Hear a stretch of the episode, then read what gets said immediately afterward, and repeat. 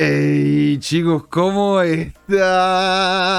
Bienvenidos acá, de vuelta, ¿sí? ¿A dónde, señores? Acá, pues, a Crypto Time. Bienvenidos, bienvenidos, ¿cómo están? Oye, qué bueno verlos en el chat, señores. Hoy día se viene con todo, se viene con todo. Vamos a estar en la primera parte hablando sobre una cripto que me lo comentaron y yo la verdad que se me terminó pasando por encima. No la revisamos como moneda de la semana, haciendo que es muy interesante, que es Teta. Teta, pero con T, es T-H-E-T-A, señores, ¿sí? Así que por favor, tranquilidad. Vamos a hablar sobre Teta, sobre el proyecto de Teta Network y lo que es Teta.tv, las cosas que se, que se cranearon, las cosas detrás, ¿no es cierto?, de ese proyecto. Y la segunda patita, la persona que me comentó sobre esta moneda, de hecho, es la con la que vamos a terminar conversando en conjunto con Jorge.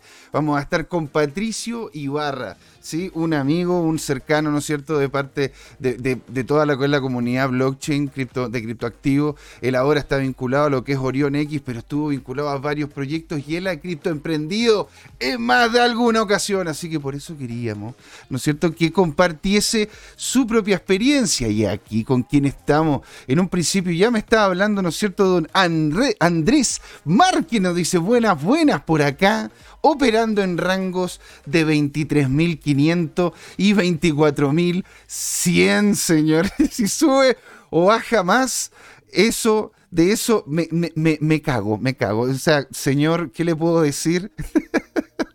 señor, ¿qué le puedo decir? Estamos varios en las mismas estamos todos ahí, ¿no es cierto?, luchando por poder lograr el, lo que es apreciar scalping que vamos sacando con estos movimientos laterales. Señor, revise uno de los videos que tenemos en el canal en donde vamos, en donde hablamos sobre lo que es el bot de Binance, sobre todo en el tema de futuro, Andrés. Muy interesante y continúa, dice, ¿crees que rompa al alza o a la baja? Igual hay un soporte muy estable en los 23.500. Si rompe ese soporte, se desploma a los 21K, que está en próximo soporte. Exactamente, señor. De hecho, eh, es lo que también había comentado con, eh, con detalle el don, don Luis. Don Luis Armando González el domingo comentó, ¿no es cierto?, sobre que estamos viendo si es que termina rompiendo o no la media 200 y si es que vemos una real tendencia al alza, porque es posible que vengan algunas regresiones. Tengan en cuenta que, ¿verdad? Estuvimos por debajo de los 20.000 20 en su momento. ¡Yerko! Don Yerko, ahí está un grande, nos dice, acabo de comprar BTC, perdón, por hacerla subir a 24 mil dólares. Oiga, usted, usted como ballena, señor, ah, yo me quito el sombrero. Aparte, bueno, nuestro Satoshi nacional, así que ¿quién dice que de repente tiene acceso a estas wallets extrañas de los inicios del tiempo cripto? Javier Salina, hola, hola, hola, buenas a todos, nos dice, señor, alegría de tenerlo acá, Javier Salina, dice, ¿será momento de apalancarse?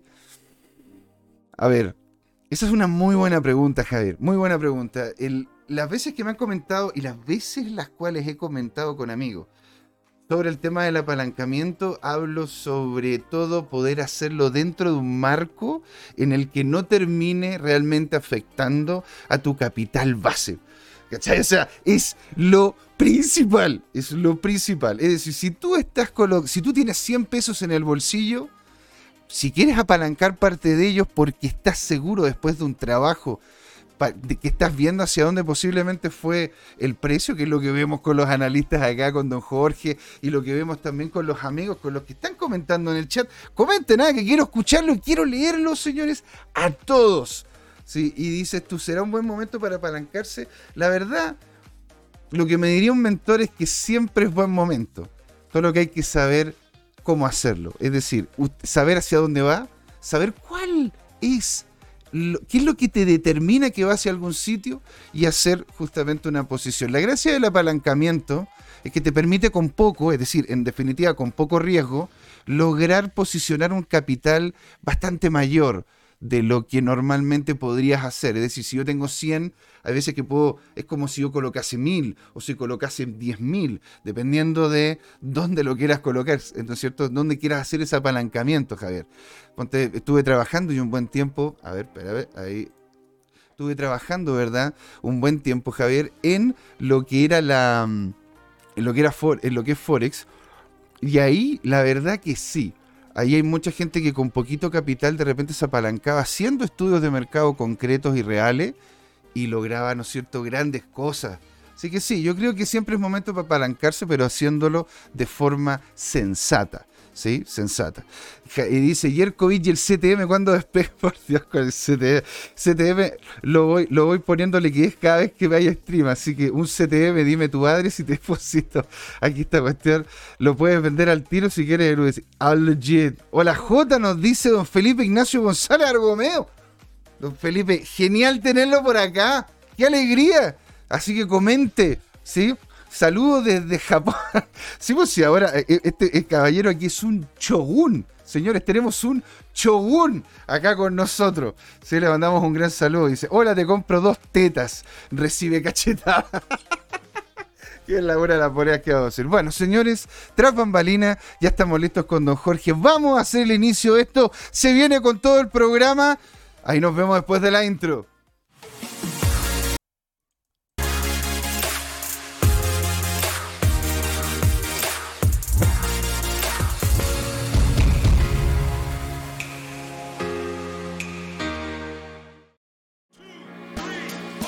¿Has invertido en criptomonedas y te ha ido mal esta bajada? ¿Tienes criptoactivos y no sabes qué hacer con ellos? Entonces sintoniza este domingo y todos los domingos a las 19 horas por YouTube en el canal Crypto Time este nuevo programa, Crypto Trading Time.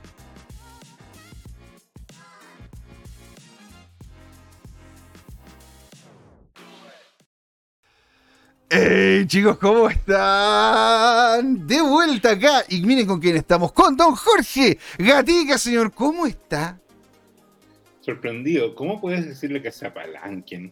Porque, pero, ¿qué te pasa? ¿Cómo se te ocurre? Pero señor... ¿Y, a dónde sacas que tú sabes dónde va a ir el mercado? No tenemos idea. O sea, a ver, todo tipo de acción. Y esta es una cosa muy interesante que me dijo un mentor, porque yo, le dije, tengo, tengo como se le dije en su momento, literal, le dije, mira, estoy moviendo una cantidad importante de un cliente y tengo miedo, le dije, literal. Porque hay que decirlo, tenía miedo porque la verdad que era la primera vez, era pollito y no sabía. Y me dijo, mira, hoy día cruzaste cuántas calles, me dijo.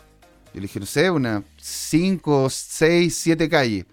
Bueno, perfectamente te pudieron haber atropellado. Cada acción en la vida tiene un nivel de riesgo. Tú para venir acá asumiste un riesgo. Todo es riesgo. lo, importante, lo importante es cuánto eres tú capaz de soportar ese riesgo y si es un riesgo calculado, como cualquier opción.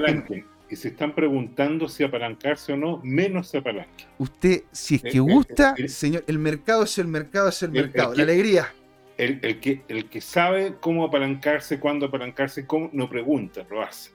¿ya? Efectivamente, eh, pero eso es para profesionales.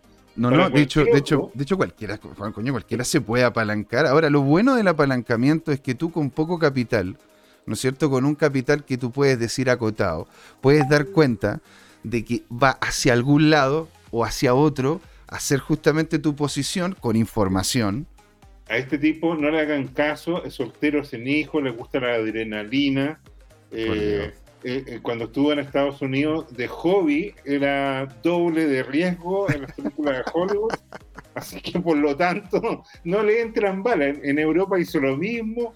¿ah? De hecho, de hecho yo, era de los que me tiraba del segundo piso en llamas. Entonces ahí, ahí caía, y caía, en una piscina. ¿Ustedes creen que, ustedes creen mentira? Porque se un día se van a tomar y conversar una cerveza con él en nuestros encuentros del Crypto se dan cuenta que este tipo es adicto a la adrenalina.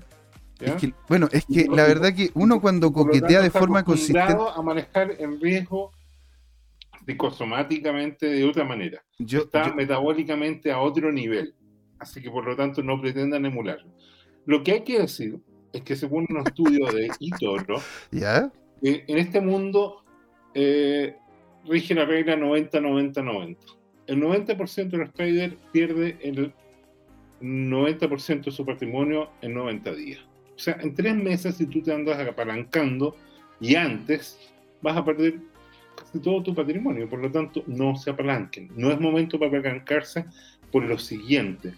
parece que pudiera venir un rango alcista, parece que podríamos estar llegando a los niveles de 25.000, 25.500 y que podríamos llegar al canal superior, eh, que es soporte y resistencia a la vez de 28.000 que hay que superar en ese rango, pero ya eh, el capo cripto dice que el 12 de agosto van a pasar cosas y las cosas de, del que está fuera del mercado es que va a venir un martillazo a desplomar el, precio.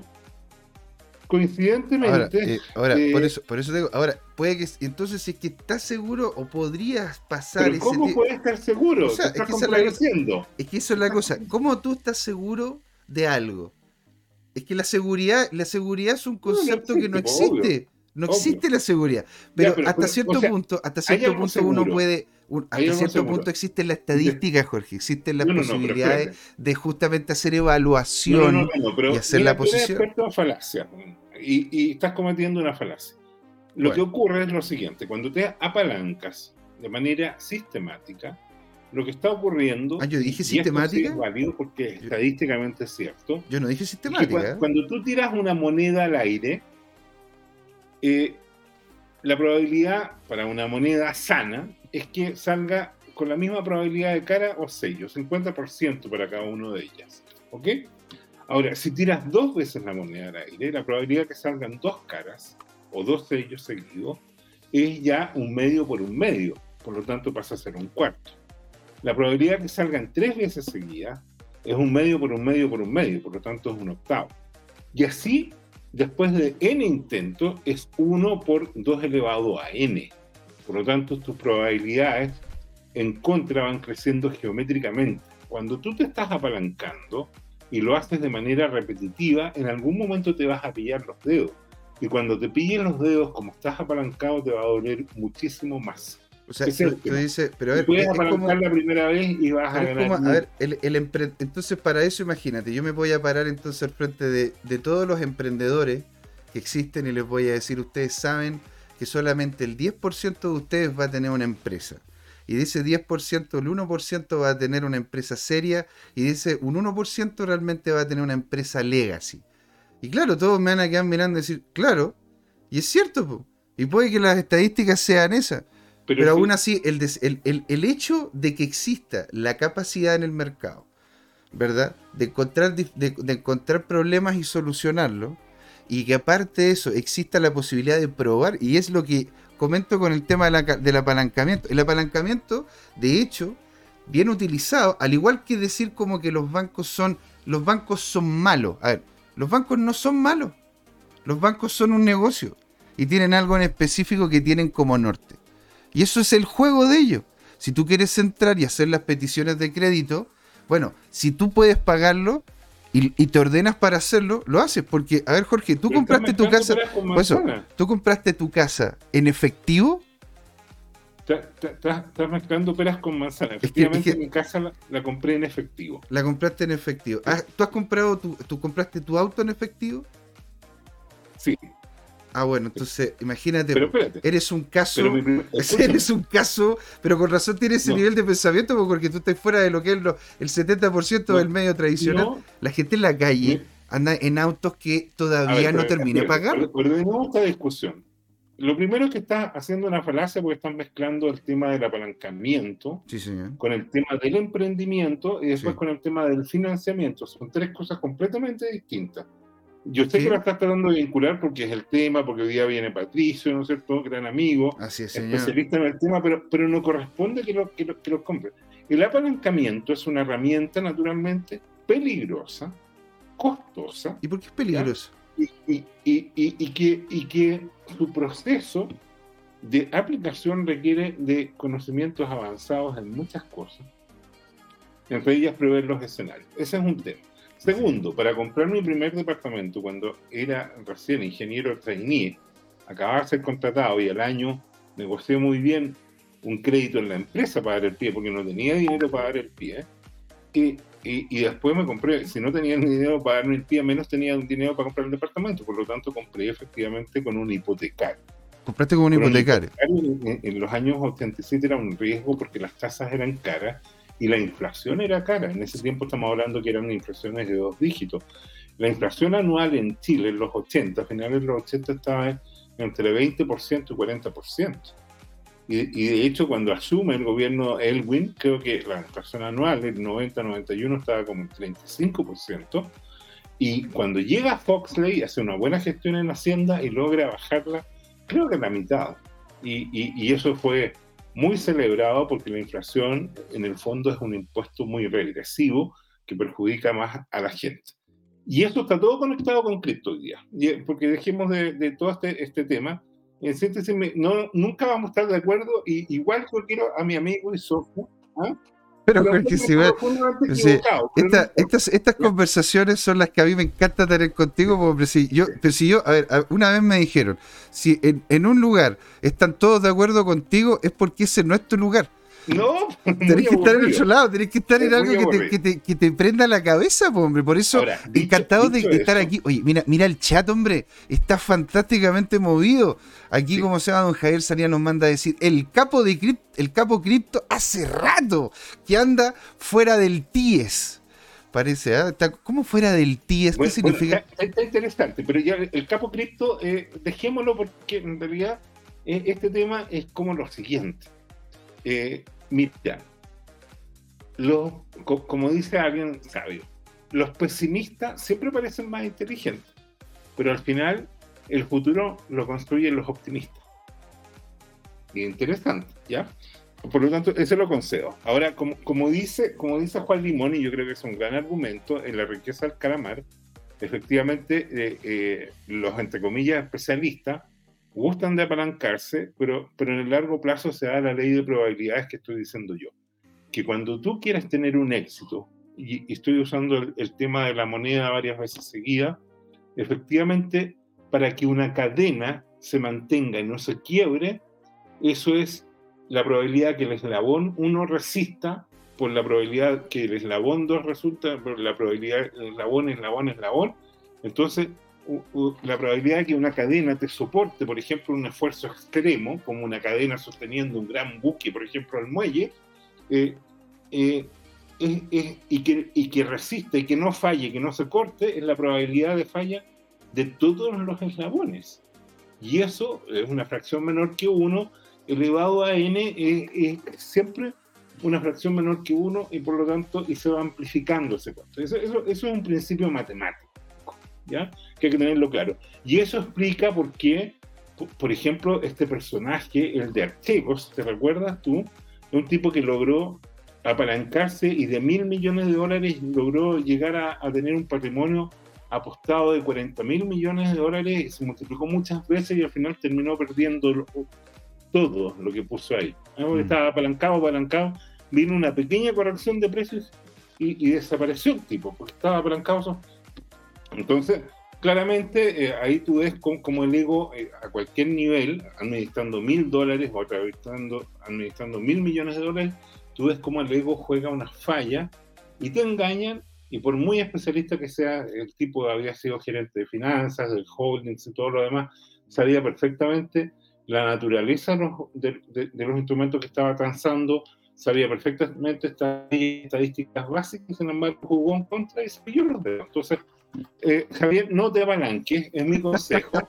Y si, y si le haces caso a, a, este ludópata, bueno, eh, sin llorar. O sea, es que a ver, esto, bueno. esto, a ver, el oráculo de Omaha, lo que hace todos los días, es a literalmente lo que, lo que yo me he propuesto también hacer. Cinco horas al día, hacer ¿Ya? estudio consistente ¿Ya? sobre los activos en los cuales uno invierte. Ya. Mientras más uno estudia referente a su activo y más va sí. viendo los gráficos, más de, más de esa manera va adentrando la información.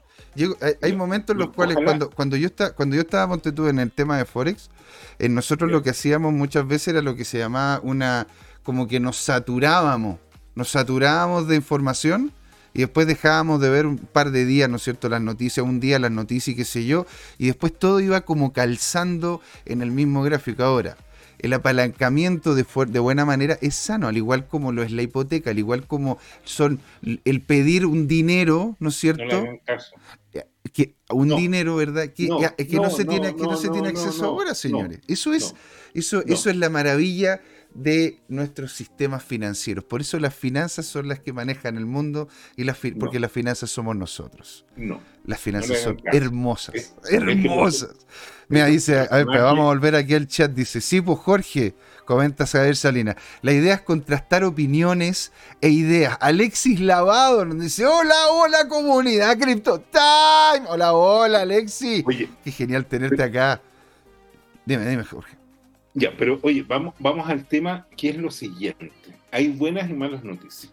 ¿ya? Ya, ¿qué Y pasó? la buena noticia y la mala noticia es que bajó la, infla- la inflación en Estados Unidos y eso fue recibido con gran algarabía por los mercados, reflotaron, ¿ya? Y da una idea que lo habíamos conversado en el programa de que de repente la Fed, así como infla mucho la masa monetaria, también eh, es capaz de sacar rápidamente eh, gran cantidad de dinero y congelar los mercados. Los mercados están sintiendo frío hoy día, no sé si están congelados y por lo tanto ha ido bajando los precios. ¿Por qué? Porque si los precios suben mucho y no hay mucho recurso para comprar, entonces las ventas bajan. Y, y- y tú necesitas vender para, para poder seguir en el negocio y por lo tanto tienes que entrar a sacrificar tu margen y, y- y vender y ha bajado sobre todo la energía. En Estados Unidos, dicho eso, hay que decir que en Alemania, el último mes, la inflación de los alimentos subió 15%, ¿ya? Y la inflación de energía en el último año en Alemania, en Reino Unido y probablemente en otros países como Francia, está del orden de hasta 500% anual. Eso, imagínate, tú que compras gas y te compras una cantidad que te llega directamente en, tu red de, de gas eh, cañería, por ejemplo, o las personas que están más eh, eh, eh, eh, lejanos a los centros de, de conexión, compran balones de gas. Imagínate que te gastas 20, 40, 60 mil pesos, dependiendo de tu tamaño de grupo familiar, en gas. Ujú, Gastas 60 mil pesos. sí, señor. 60 dólares al año, más o perdón, al mes, más o menos. Y de repente te llegan cuentas de gas de 180 mil pesos, Uf, 240 o hasta 300 mil pesos. uf. ¿Cómo te, ¿Cómo te caería un 500% de aumento en eso?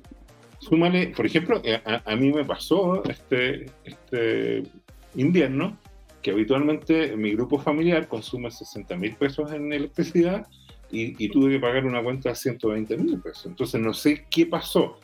No sé si porque cambiamos algún electrodoméstico o porque estuvo más frío y, y alguno de los niños se quedaba muy, muy, muy tarde en la noche estudiando para la prueba o, o lo que fuera y ocupaban más calefactor, pero es pesado. ¿Te fijas? Un aumento porcentual. Es, llévalo a lo cotidiano, para no decir que aumentó alegremente un porcentaje, ¿no? Mm, pagas 60 mil pesos en gas o electricidad y de repente se te duplica, triplica, cuadriplica. Ahora, dicho eso, ¿eso qué significa y cómo afecta esto a, a- a Bitcoin y al cripto?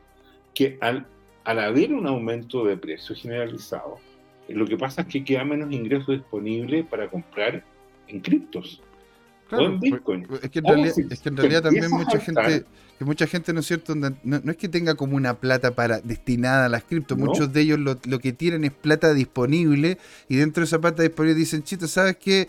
Me han hablado de esto, he estado viendo a unos chicos, ¿no es cierto?, que hablan cosas en YouTube y la verdad que me daría interés, ¿no es cierto?, poder colocarlo ahí. Claro, si es que las cosas suben de precio, lo que ocurre es todo lo que lo contrario a lo que quiere un austriaco, que es la posibilidad de ahorro.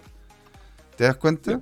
Entonces es ahí donde está y de hecho te encuentro toda la razón en ese sentido, pues Jorge. Y lo otro que, que complica a cripto, pero que ya se nota menos, es que de repente tú pudieras estar apalancado o, haber colocado tu ahorro disponible en algún cripto, o preferentemente en Bitcoin, claro, y, de repente te falta dinero porque te aumentaron todos los gastos.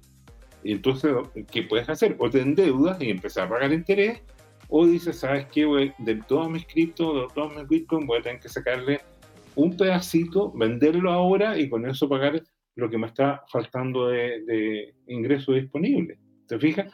Entonces, ahora, dicho eso, es interesante que, que pasa lo siguiente, y, y yo creo que esta es la clave de Javier y José Miguel. Sí. Mira, eh, todavía a nivel multimensual o multianual está la posibilidad de un desplome en la economía. ¿ya? Es la gran incógnita. Que haya bajado un poco la inflación de 8,9%, perdón, eh, ¿cuánto bajó? ¿8,3%? ¿La inflación? La inflación. ¿O bajó de 9,3 a 9,1? De 9,3 a 9,1. Ya, o sea, es, un, es una baja marginal. o sea, a ver, mira, eh, una cosa tan simple, mira, yo le, voy a hacerle una confesión acá.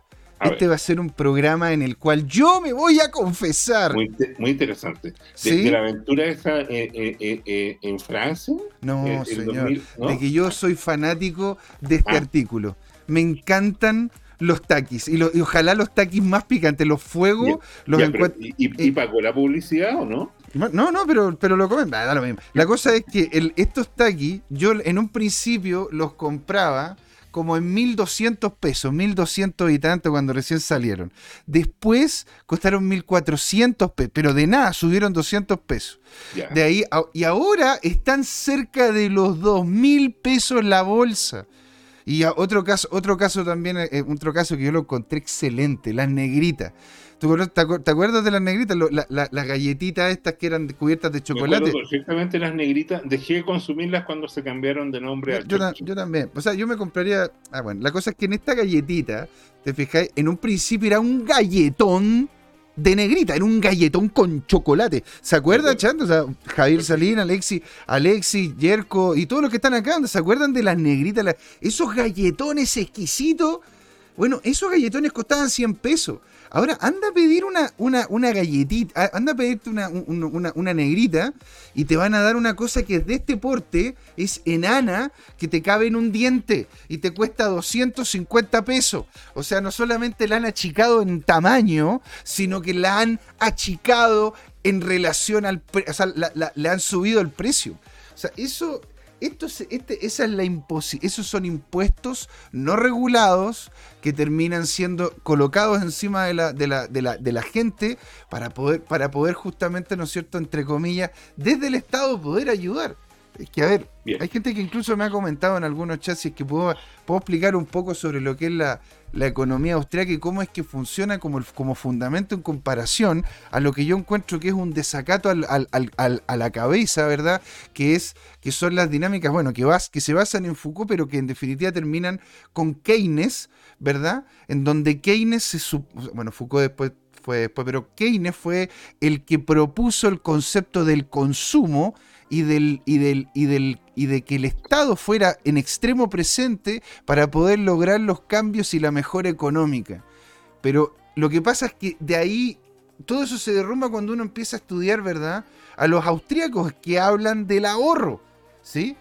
Hablan del ahorro hablan de que en definitiva la gente ahorra, no como lo que dice Keynes para poder sacar el capital de la masa monetaria y mantenerlo, y mantenerlo fuera de lo que son los movimientos del mercado, cosa que de, hecho es lo que quiere también el Estado para revisar y ver hacia dónde va justamente la masa monetaria.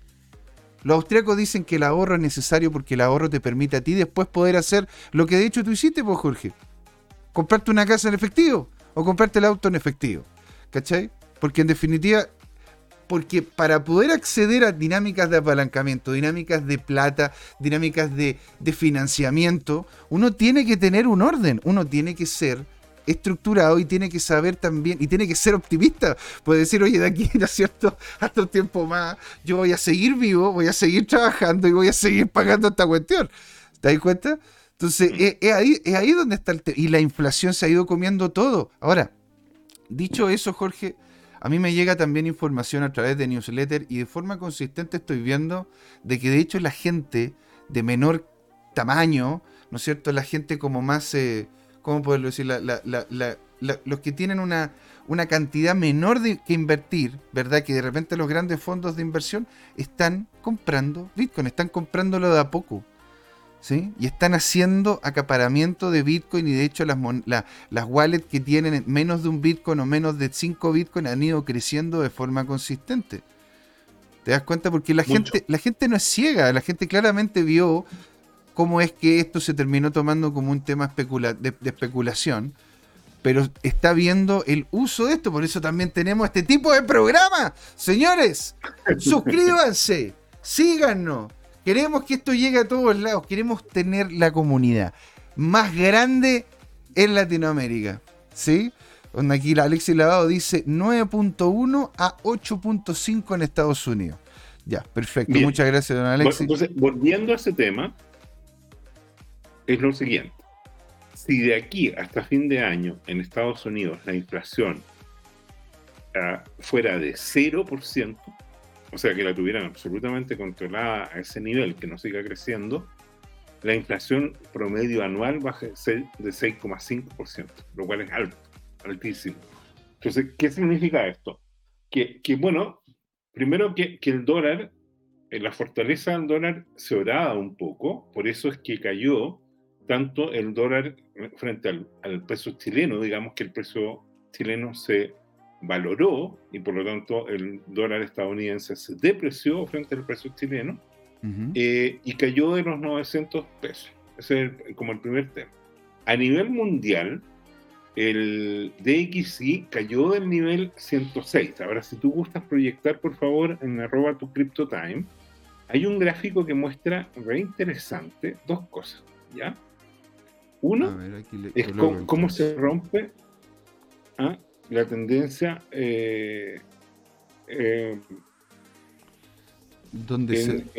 es de hoy día, es de hace 41 minutos que ah, publicamos Entonces, el DXY Piercing Parabolic Trending Line. Este, pues señor. CPI eh, de Miles Creative.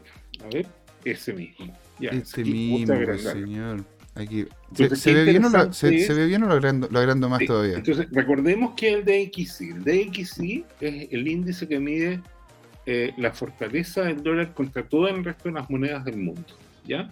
Y había estado creciendo parabólicamente, como lo vemos ahí, con una pendiente muy pronunciada, tuvo sus correcciones, pero después lo retomó. ¿ah? Queda la gran duda de si pudiera llegar a 112. Hay un análisis, pero aquí ya estaría quebrando una tendencia. Por lo tanto, tienen mm. que pasar dos cosas. Tiene que volver a romper la tendencia a la baja que se avecina ahí y retomar la tendencia al alza para que pudiera ir a 112 eh, en este tema. ¿Qué significa eso? Que el dólar pierde poder frente a las otras monedas, pero también se valorizan otros activos que compiten como el dólar, entre ellos Bitcoin y las cripto. ¿ya? Por lo tanto, esto explica parte del rally que hubo en Bitcoin. Eso es como lo, lo primero y más importante.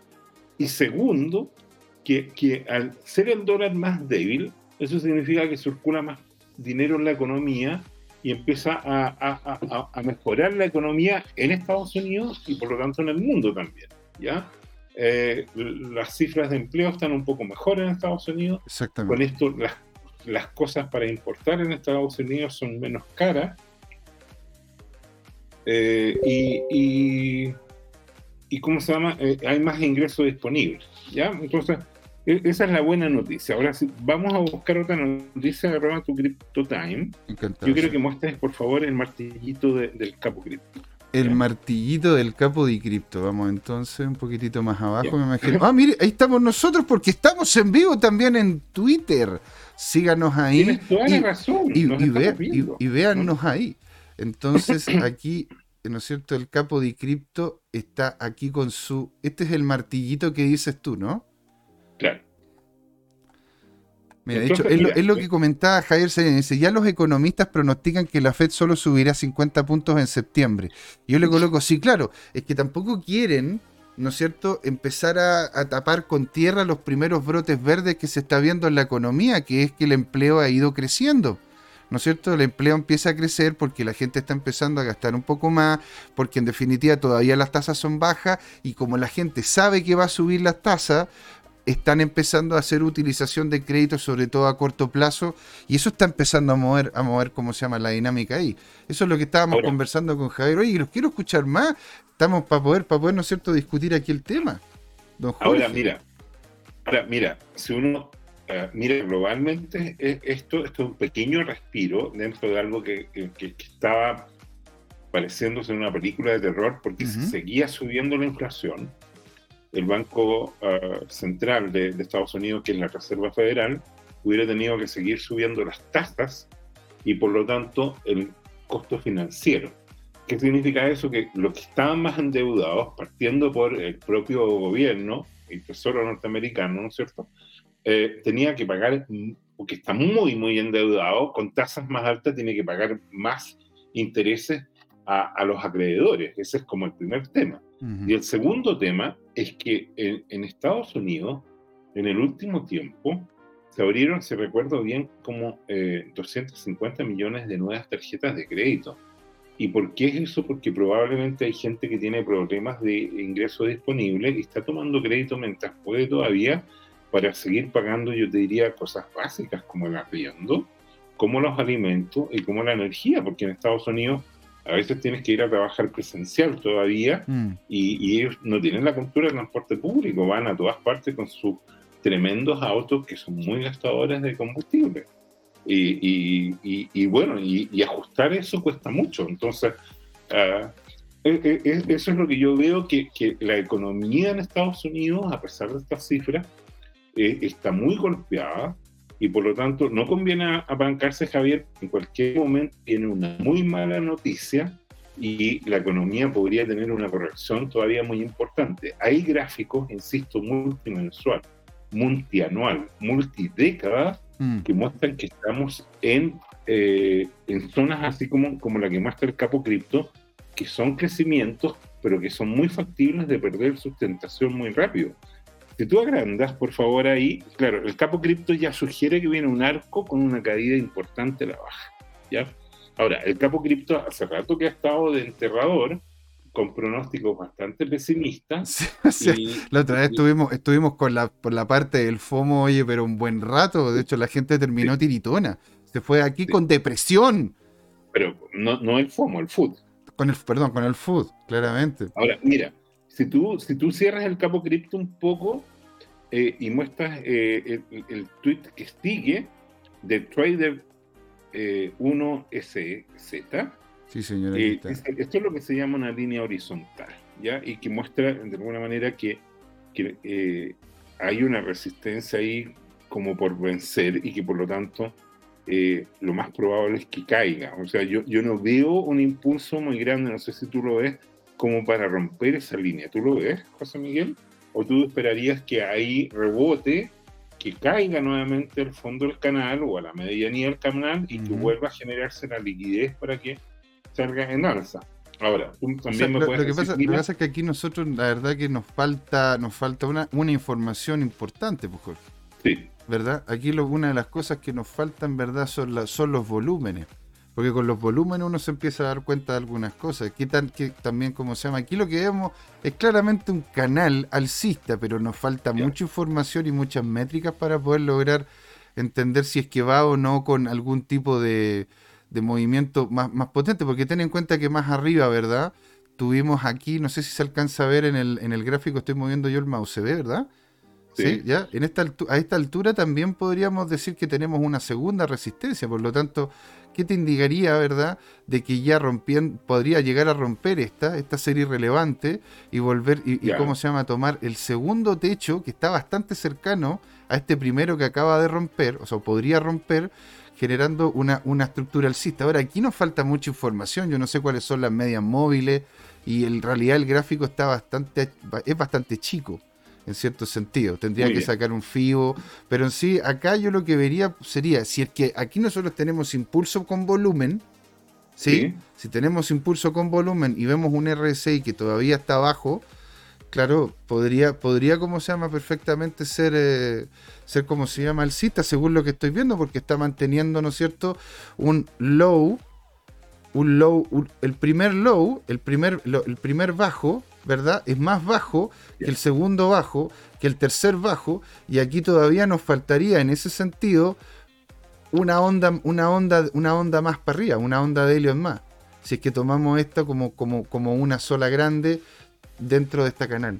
Eso es lo que yo vería. Yo vería cómo se llama esto. Posiblemente, si es que lo acompaña el volumen y algunos datos más, podría romper y no sé si es que alcanzaría a llegar hasta lo que es este nivel, esta resistencia de acá porque romper dos resistencias tienes que venir con mucho impulso, sobre todo si estamos hablando del SP500. Mira, de hecho podríamos Sí. ver el SP500 en vivo, Jorge. Yo lo tengo, yo lo tengo acá. A ver, A ver, veamos cómo se llama aquí donde tengo el Standard Poor's. SPX. El SPX. Aquí lo tengo, ¿verdad? Lo vamos a compartir. Este sería el índice SP. Y, y de hecho eh, lo tengo puesto. Este chico, este chico lo tenía. Lo tenía en días, ¿verdad? Este chico lo tiene en días, por eso, ya, perfecto. Justo, justo la confirmación. Ahora, lo que vemos acá es que se ha mantenido, ¿verdad? Un volumen consistente. Y si reviso alguna de, mi- alguna de mis métricas, sí, la verdad que, la verdad que ya está empezando a perder, a perder, ¿cómo se llama? El, eh, está llegando a una meseta de, de impulso, ¿verdad? Y tenemos también acá abajo un RSI que está bastante elevado. Por lo tanto, es posible de que terminemos, lo, terminemos como se llama, cayendo. En ese sentido, sí, te encuentro la razón ahora. Claro, con estas métricas, con estas otras métricas se pueden ver de mejor manera. ya. Oye, eh, bien. Yo, Eh, señor, quiero, quiero, quiero, ¿cómo se llama? Ya que estaríamos llegando o a próximos Sí. a lo que es el término de la primera parte, a lo que es, señor.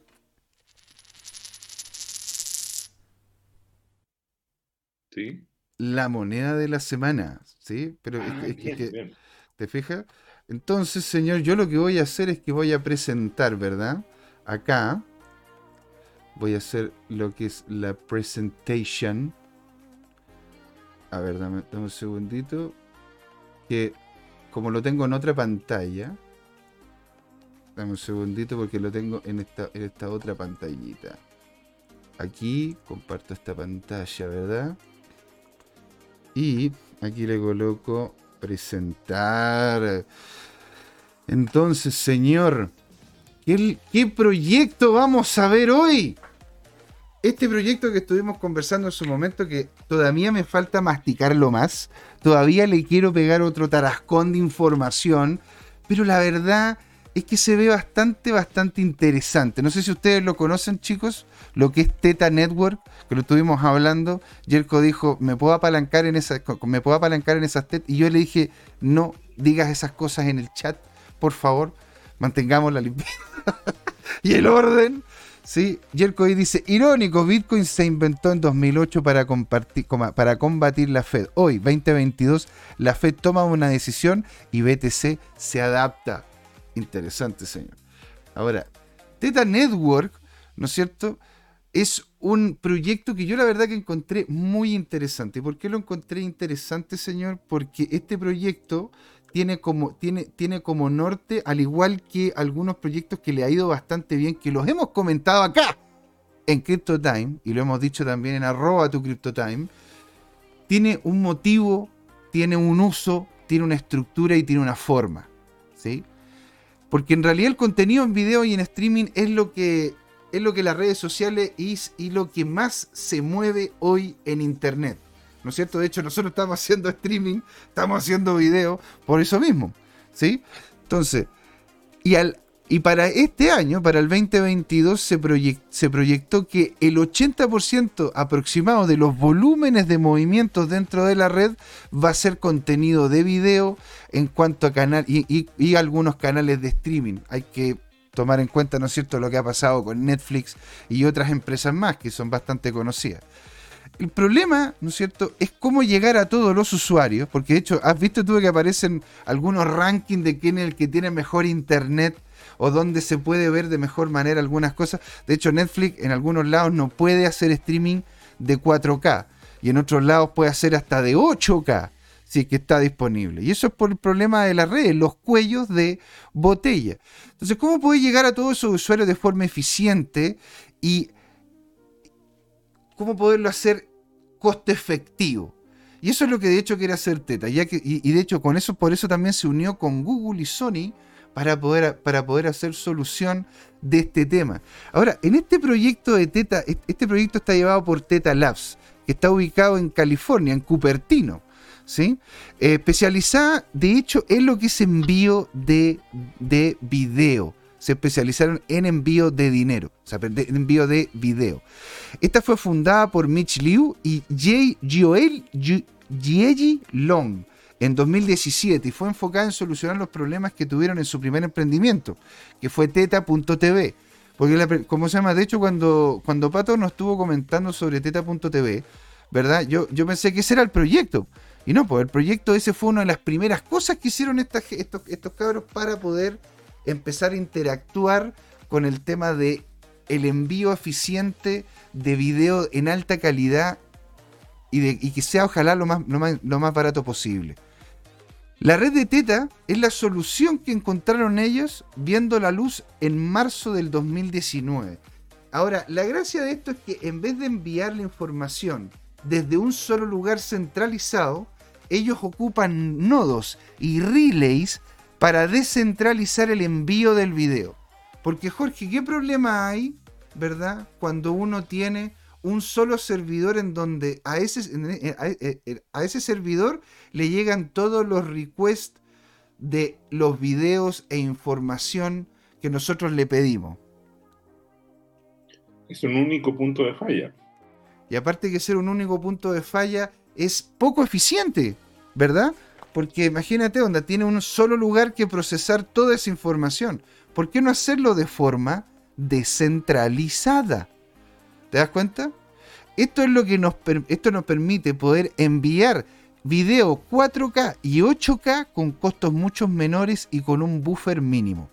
Eso es lo que proponen, eso es lo que proponen ellos en la, en la página de ellos. ¿Sí? Para incentivar a los mineros y para incentivar a los mineros, ellos les permiten hacer stacking de lo que es esta, esta moneda que se llama T-Fuel. Porque este es un, es una, este es un sistema un sistema de doble moneda. Tienes la T-Fuel y tienes, la tienes Teta. Teta es para lo que es el ámbito gubernamental, para el ámbito de gobernanza.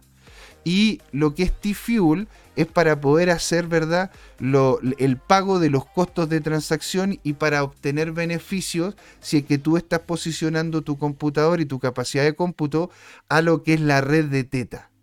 ¿Se entiende, Jorge? Sí, se entiende perfecto. Los que ven los programas, no solamente, no solamente estos nodos, que ya después vamos a irlos diferenciando, sino que los que ven el programa en Teta, ¿verdad? O en Teta TV, o puede ser en, eh, ¿cómo se otras plataformas que vamos a ver también, pueden incluso recibir T-Fuel. Y con este T-Fuel pueden perfectamente hacer compras de otros servicios, de programas, de películas y de incluso dinámicas tipo streaming. Al estar basada en la red de Ethereum, también es compatible con los contratos inteligentes, con NFTs y con tokens fungibles. Tiene una moneda llamada Teta para lo, que, para lo que son los temas de gobernanza, que era lo que anteriormente contaba, y tiene una, tiene una cantidad de 14 validadores en el mundo, lo que la verdad que es bastante centralizada, literal, es, es centralizada. De hecho, tiene menos validadores de los que tiene Binance. Por lo que varios de ellos están dentro de lo que es Teta Labs, aunque también hay en Google, en Sony, en Samsung, Binance, entre otros. ¿Por qué? Porque estos son las empresas partner que tiene Teta para poder desarrollar la tecnología, bajar los costos de envío de video y poder facilitar la descentralización de la información ya no solamente escrita, sino en, en, en, en formato multimedia. Esto lo hace Teta teniendo lo que llama nodos guardianes, que revisan a los nodos validadores. Y hay más de, y eso es lo que aparece acá abajito, ¿sí? Hay más de 4.000 nodos guardianes que están ubicados en varios lados del globo. ¿sí? Los nodos validadores son propietarios y están en, la fundación, en, la empresa Teta, los tiene Google, Sony y todas estas empresas. Los nodos guardianes están en todo el mundo y cualquiera de nosotros puede serlo. ¿Se entiende? Y así también obtener T-Fuel por estar haciendo de, guardián de lo que es la red. Existen nodos también que se llaman los bordes, nodos Edge, que son los que hacen a la red como tal descentralizada para el envío y el consumo de contenido video tipo P2P. P2P es de persona a persona. ¿Sí? Es, es que tú, Jorge, tienes los primeros 20 minutos del video en tu computador, otra persona tiene otros 20 minutos y otra persona tiene otros 20 minutos. Y yo en vez de tener que descargarme un archivo de 60 minutos de solo tu computador, me voy a descargar 20 minutos. Mientras se está descargando los otros 20 de otro lado y después de eso se descargan los otros 20, permitiendo de que se distribuya la carga dentro de lo que es la misma red. ¿Sí? Ellos, en un principio, ¿ah? En un principio, ellos no podían hacer stacking de T-Fuel. Porque claro, eh, ellos recibían T-Fuel por ofrecer sus computadores y el, eh, el, ¿cómo se llama? La posibilidad de que otros vieran los videos. Cosa que hizo complicado un poco el tema del alcance que había llegado con la red, porque no tenías tú, no tenías tú los incentivos para poder, ¿verdad?, hacerte parte de la red. ¿Por qué, hay mineros de Bitcoin? Porque se les paga bien por minar Bitcoin. Si es que llegan, ¿no es cierto?, a conseguir el bloque, si llegan, ¿cómo se llama?, a conseguir el bloque, ¿verdad? Pero les pagan bien y por eso mismo hay mucha gente interesada. ¿Por qué lo hicieron lo mismo? ¿Por qué pasó lo mismo con Ethereum? Por lo mismo, por los incentivos. Y aquí es donde cambió todo. Porque el año pasado salió Teta 3.0, ¿verdad? Javier Sayas nos dice, CryptoTime es parecido a la arquitectura de transferencias que ocupa Torrent. Y, y, lo que les puedo decir, señores, es que es completamente cierto. De hecho, BitTorrent tiene una dinámica muy similar a lo que es Teta, pero con menores, ¿cómo poderlo decir? Con menores filtros de seguridad, dado de que BitTorrent no tiene nodos guardianes. BitTorrent tiene validadores. ¿Te das cuenta? Y los nodos guardianes tienen, la, tienen aquí... Yo no quiero entrar mucho en detalle, pero los nodos guardianes aquí lo que hacen es revisar que todos los validadores estén trabajando, que todos los validadores estén tratando de encontrar la misma solución y que después la solución sea correspondiente y que el validador sea el correcto. Eso, eso, no, eso lo hace todo, entre comillas, los mismos validadores, entregando que, entregándole al computador que está aplicando, que está entrando a lo que es la red de, de, de BitTorrent, una cantidad de procesamiento mucho mayor. Por eso, de hecho, este tipo de red es más eficiente, entre comillas, para lo que es el envío de video, porque se están especializando en eso, ¿verdad? ¿Qué es lo que es BitTorrent en, ese sentido? Y Alejandro Máximo González, pero eso es lo que hacía Ares, exactamente. exactamente, pero es que está, esto ya es más corporate, ¿verdad? Ares, a ver, tú te descargabas algo en Ares o en Limeware y a tu, tu computador le daba gonorrea, le, empezaba, ¿no es cierto?, a tener problemas de todos, de todos tipos. E, e, no podía, e, era, era literalmente tener, tener ¿no es cierto?, eh, sexo no protegido con el internet, con ese tipo de, con ese tipo de software. Así que por eso mismo este, esto está tratando de ser lo contrario, porque sea seguro también, ¿verdad? En Teta 3.0, como comento, hubo cambios. Fueron con algunos retrasos, pero lo que más cambió fue en sí lo que es la tokenomía de la moneda, para lograr aumentar los nodos Edge de tal forma de llegar a los costos y rapidez esperada, ya que no ganaban en ese entonces una cantidad que les hacía lucrativa la actividad, excepto que tuvieses grandes cantidades de procesamiento a lo que es la red de Teta, como Google, Samsung y otros más. ¿sí? Eh, y de hecho ahora ellos van a poder hacer stacking y van a obtener mayores beneficios que incluso los, los de Google, los de Samsung y otras empresas. Es decir, están incentivando a que la gente coloque su computador en la red de Teta.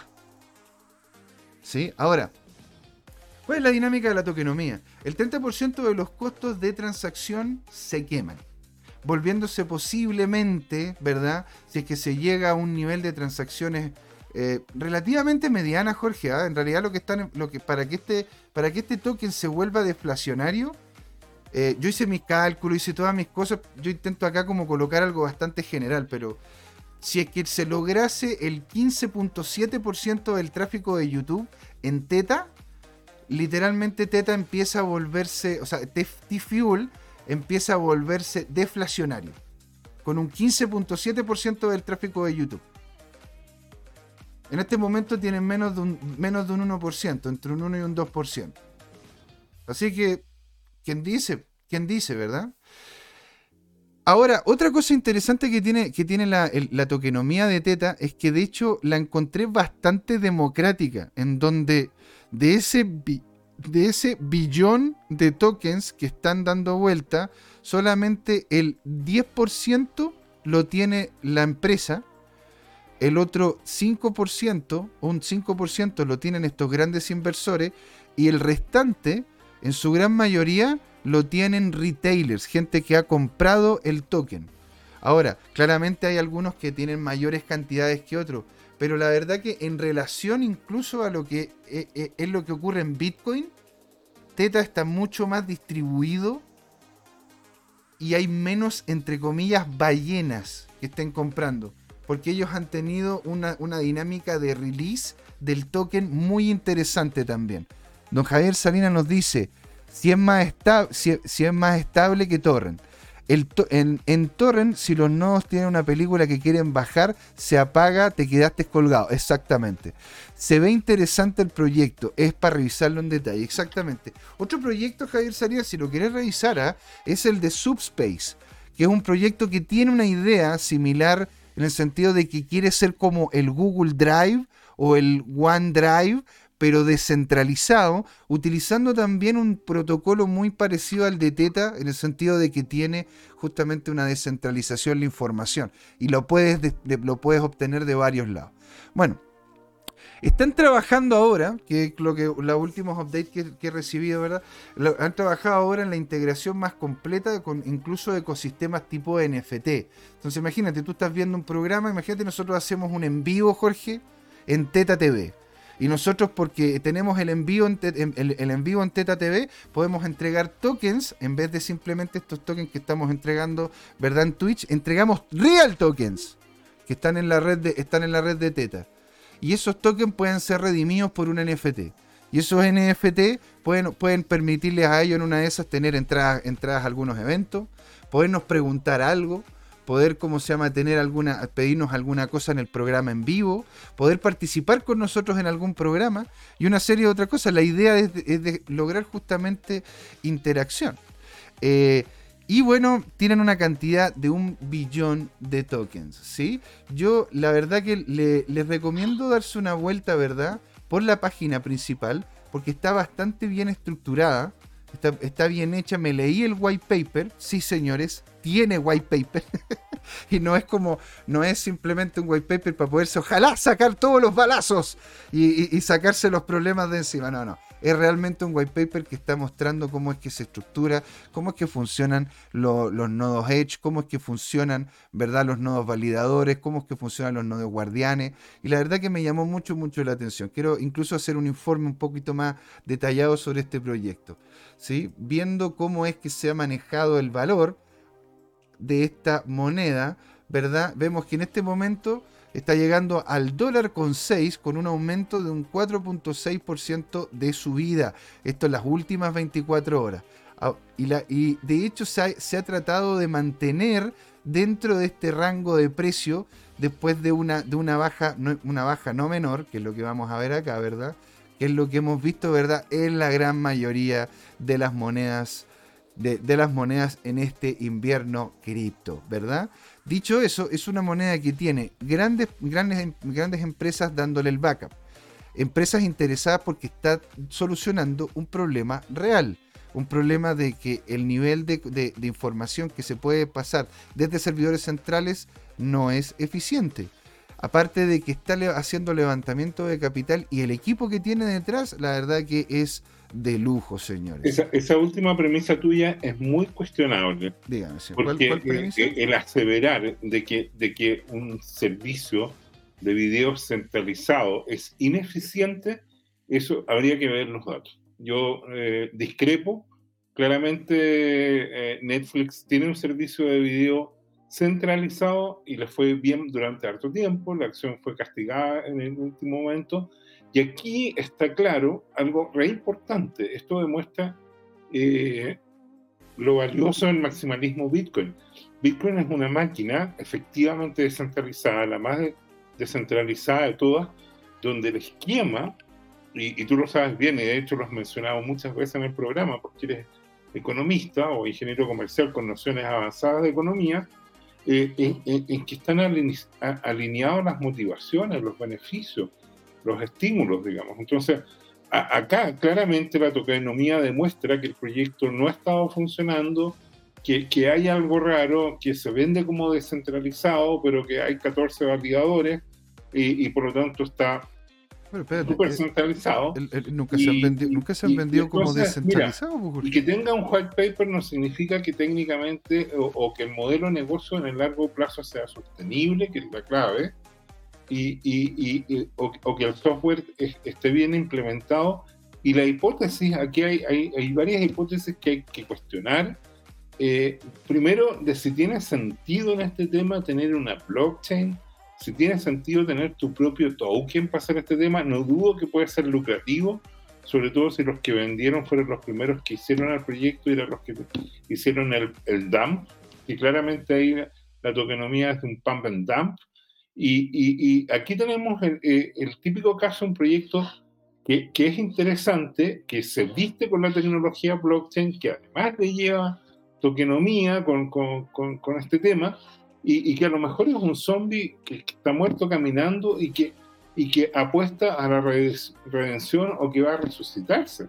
Yo, yo soy muy son, es que esas son, eh, pues, si tú también estás asumiendo ahí, pues estás asumiendo eso porque imagínate cuánto, no, tú estás asumiendo, tú estás asumiendo otra cosa. Yo te estoy diciendo, estoy viendo acá la autopsia de un proyecto eh, muy enfermo, por no decir moribundo, y tú estás asumiendo que por algún tipo de magia eh, va a encontrar su valor a través de la perseverancia y que, y que esta propuesta de valor que es, eh, insisto, cuestionable desde eh, el fundamento básico de, la propuesta de valor, podría repuntar en la tokenomía y generar un, un tema. Bueno, e, e, ese es el tema, ¿no? De, de, de, tanto ver cientos de estos proyectos que, que le copian a Bitcoin la arquitectura y tratan de eh, en, el fondo, ¿qué, es lo que veo? Yo, yo veo... le están copiando a Bitcoin si, es centralizado?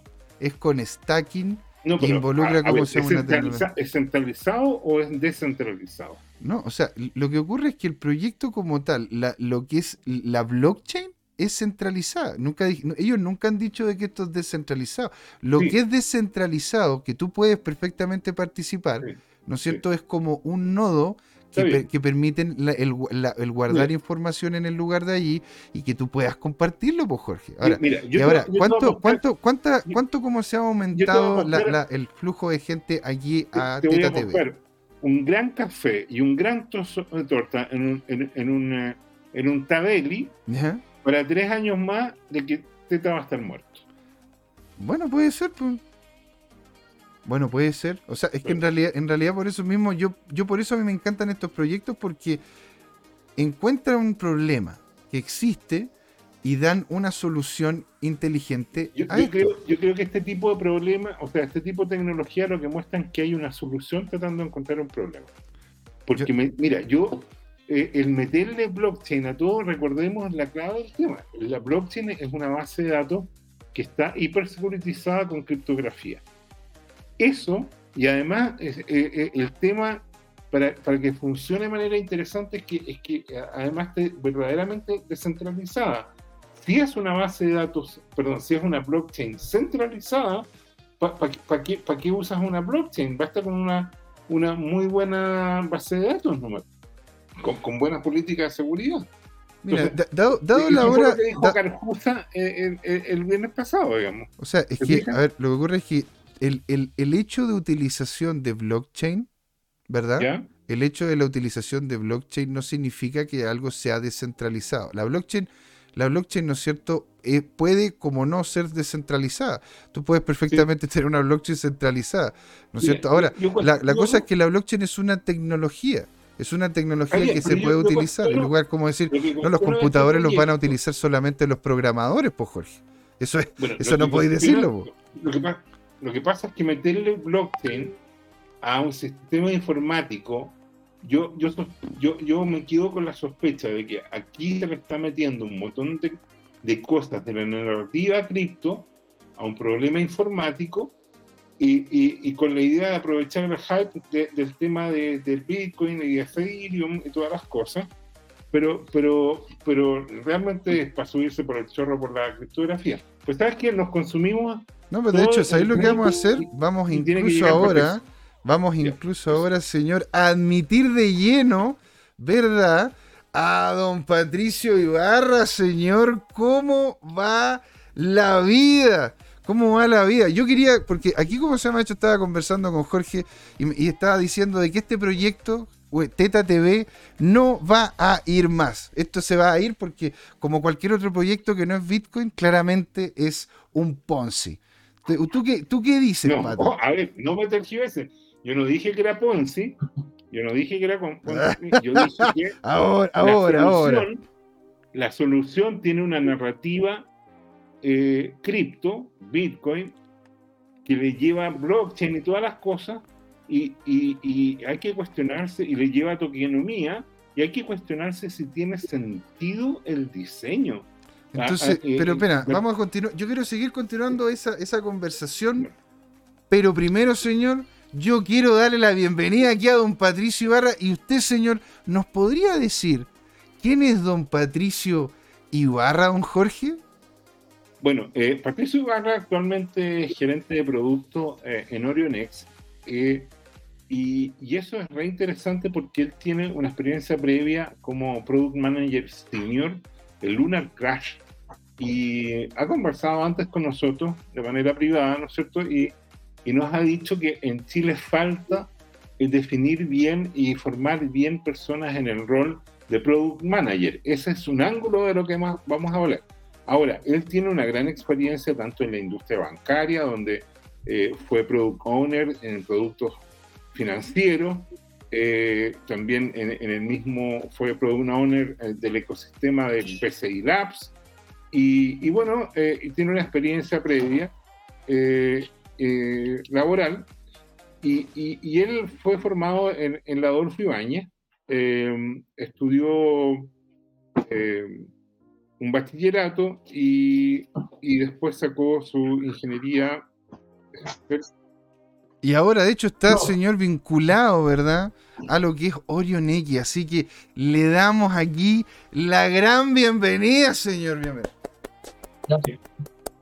No los quería molestar porque estaba viendo el programa por afuera y se empezó a poner el ring ahí. No, pero es que, bueno, es que eso es la, bueno, es, que si estáis metiéndote recién, estáis viendo unos, unos, casi todos los programas, tenemos esta conversación, porque claro, a ver, este, este programa lo estamos llevando el, un maximalista Bitcoin contra un financiero, weón, poliamoroso, que lo que más le gusta es investigar, weón, y ver justamente qué tipo de inversión sería interesante y loca. Ahora, Estábamos hablando, ¿verdad?, de Teta. déjame comentar algo importante. Él no solo tiene una larga experiencia en gestión tecnológica, por así decirlo, sino que también es profesor eh, de algo que es su especialidad innata, que es marketing y ventas. ¿ya? Entonces, eh, eh, es interesante esa, esa mezcla porque en el fondo te da una visión más estratégica de lo que ocurre en el mundo cripto y, él de hecho se presenta como un product manager en el, tema DeFi, ¿ya? que es la esencia de los que estamos colocando. En su perfil eh, incluso habla de que es un cripto y blockchain entusiasta. ¿ah? Como todos nosotros, yo diría. Claramente, pues señor. Ahora, yo quería preguntarte, mm. porque tú, tú, nos, tú nos comentaste sobre teta.tv, ¿verdad? ¿Cómo, podría primero, primero, ¿qué fue lo que a ti te llamó la atención de, lo que es la industria blockchain? ¿No es cierto? Y ¿qué ocurre con estos proyectos que en una de esas, ¿no es cierto?, donde se, están, se, salen de lo que es el canon Bitcoin para poder probar cosas nuevas, como lo que pasa con Teta, como lo que pasó también con Lunar Crash, o con, otra, o con otras estructuras las cuales están utilizando esta tecnología blockchain para poder llevar adelante nuevas, nuevas, nuevas innovaciones. Sería genial escucharte. Bueno, bueno, eh, me, ha tocado, bueno, estuve trabajando el año pasado con unos gringos en Lunar Crash. Y bueno, Lunar Crash, no sé si están familiarizados eh, las personas que están ahí, que todo esto los saludo yo. Eh, soy bien piolita en realidad. ahí me conocen los chiquillos nomás, pero eh, estuve afuera ahí trabajando con ellos y esta plataforma lo que, lo que, lo que muestra un poco, al, igual que, Mar, que CoinMarketCap CoinGecko, CoinPaprika, etc., eh, básicamente todas las tokens, los proyectos que están trending. Entonces, en ese sentido, me tocó la posibilidad de eh, ver muchos proyectos dando vuelta el año pasado. Eh, todos los días llegaba un proyecto nuevo que quería listarse en la plataforma. Y, bueno, hay varios proyectos que son apps, o, the apps, como quieras ponerle, eh, que, que, aparecen, que, aparecen que, con muy buenas comunidades muy grandes y que hacen mucho ruido. Ahí, ¿Cuáles de esas van a sobrevivir? No sé. Creo que la misma pregunta a todos. O sea, hoy día imagínense que hoy día la moneda como del, del día es una, es, un, es una meme coin. Entonces, seguimos con las meme coins todavía, como liderando eh, como lo que se habla socialmente. Eh, eh, esto, bueno, se justo proyectando ahí cosas. uno puede acá buscar las tokens y todo y puede, puede de alguna manera entender también desde la perspectiva más social, como en las redes sociales, que, de qué proyectos están hablando más las comunidades y podéis también ahí sacar cierta eh, métrica. De hecho, me pasaba mucho que cuando analizaba las métricas me servía como indicador de entrada, como entry, eh, cuando veía que se levantaba mucho el pic de un proyecto en particular, ese token eh, se incrementaba su valor durante ese o el siguiente día. Había como también lo tiro como tip para los, para los traders. es un buen indicador también como de entry para, para ver lo que está pampeando un poco en el mercado. Ahora, una, una, consulta, porque, porque ¿cómo, ¿cómo es que uno se puede volver un, un, cripto emprendedor? Porque claro, aquí no, yo lo que he visto en la comunidad es que hay harto, harta persona técnica, pero, le, pero, pero está faltante, ¿no es cierto?, esa conexión con, la, con las personas, esta, esa conexión con el marketing, esa conexión, ¿no es cierto?, con el UX en, una de esas. Este, ¿Qué es, lo, ¿Qué es lo que faltaría para que los criptoemprendedores dijeran, oye, yo quisiese meterme en esta cuestión? ¿Cómo es que parte la esencia de aquello? Ah, bueno, primero quiero hacer como un paréntesis, eh, como comentar un poco mi background. Yo, eh, claro, vengo del mundo de producto. ¿Qué es lo que es producto? Eh, algo como medio nuevo, entre comillas, el concepto. Pero básicamente es un merge entre tecnología y, y así, marketing, entre comillas. Eh, porque hay un poco de todo, pero básicamente mi rol en, en Euronext y la empresa que trabajo acá era armar el producto digital, o sea, armar la plataforma. Tenía equipos de desarrollo, equipos de diseñadores, eh, equipos de product marketers, entonces nos enfocábamos en, todo el, el, ciclo un poco de, del producto, desde el diseño hasta la construcción y el retorno, el lanzamiento de, la, acción. Entonces, volviendo a la pregunta ahí que tú, que tú me hacías ahí, bueno, hay como un déficit importante de profesionales en general en la industria de cripto, es algo nuevo, y particularmente sí, en Chile yo no conozco a ningún product manager que, que, que tenga experiencia profesional trabajando en una empresa. En Latinoamérica hay pocos, lo único que encontráis son los que están en el exchange, mm. pero los exchanges son centralizados, entonces tecnología tradicional, tampoco ni siquiera trabajan eh, temas de Web3. Eh, de hecho, hay, hay un par nomás que tienen eh, ciertas cosas con, con, earnings, como por ejemplo Bitso, em, eh, que, que, es como el, más fuerte un poco de la región, que tiene un programa donde ponéis tus cripto y te la hacen a trabajar, pero en general los equipos que están detrás de, estos, de estas compañías o empresas que están haciendo eh, siguen siendo de tecnología, pongámoslo así, tradicional. hay muy poca gente que tenga manejo, de hecho, yo no, también me atrevo a decir que develops incluso, porque siguen trabajando con la tecnología tradicional. Em, entonces, claro, hay como un déficit ahí. Em, no sé si hay como que un poco responde un poco a la, a la, a la pregunta. Oye, ¿qué?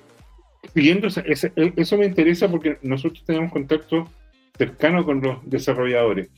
¿Qué tecnologías necesita un desarrollador tradicional, ya sea frontend o backend, como, como para eh, llegar bien a cripto? Oh, Buena pregunta. Eso depende mucho también de, la estrategia de la compañía. Porque cuando tú quieres posicionar un producto, eh, tú tienes que ver, eh, tú también lo tienes que pensar como inversionista, como VC. Entonces, ¿qué es lo que ve el VC de equipo, producto, mercado? Que son las principales cosas. Entonces, cuando, si yo como internamente, yo también debería pensar de una, de una manera así. Entonces, ¿a qué me refiero con esto? Eh, si yo estoy lanzando un nuevo producto, eh, tengo que ver en qué comunidad me voy a posicionar, en qué blockchain, de alguna manera. Al final, todas las blockchains siguen siendo centralizadas, de alguna forma, porque están cerradas, ¿ya? Em, mm. Entonces, ahí, ahí, viene la estrategia. Eh, cuando me preguntáis qué tecnología, qué, qué stack de conocimiento tecnológico debe tener el desarrollador o el, o el product manager o el, el, product marketer o el que sea, el brand manager, depende también mucho de eh, eh, el, en dónde te vaya a montar el proyecto. Eh, si vamos a hablar, por ejemplo, de Atom, tenemos Rust, ¿cachai? Si vamos con Ethereum, tenemos,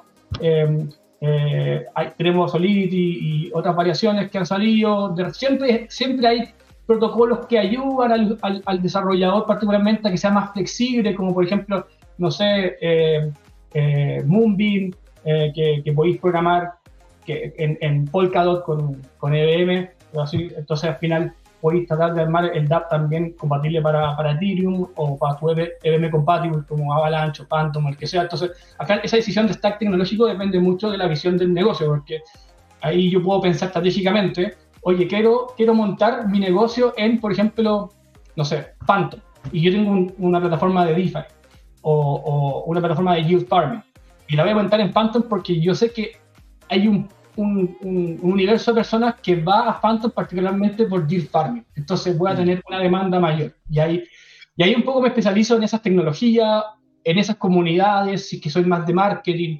Eh, entonces ahí un poco como que varía la estrategia. Un poco, no es como un solo camino particular. Ok. Mira, ¿y, y, cómo, y cuáles han sido las mayores dificultades? Porque tú has estado acá en Chile, has ¿no es cierto?, donde tienes conocimiento mundial, has trabajado también para empresas en otros lados, en Estados Unidos.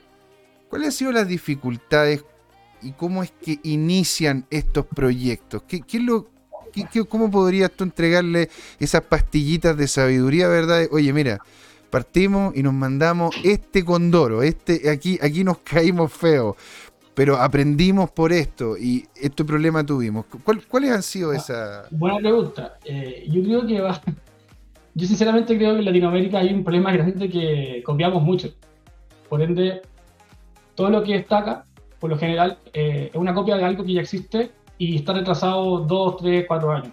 Todo, o sea, todo. Eh, no, solo, no están solamente temas blockchain. Eh, es cosa que, bueno, si nos vemos temas de blockchain y, y, exchanges, que sería como la, un poco donde, donde está un poco puesta la ficha en Latinoamérica en su mayoría, igual así, aún así, está todo atrasado, por lo menos dos, tres años, no sé, de lo que ya tienen en Binance, en KuCoin, en, en FTX, etc. Y es porque están copiando, pero por detrás, ya sea los founders o los líderes de equipos, eh, no tienen la visión de negocio o no tienen, como que no, no, no ven más allá, como que copian. ¿no? Y eso pasa también en la banca, que yo vengo de la banca.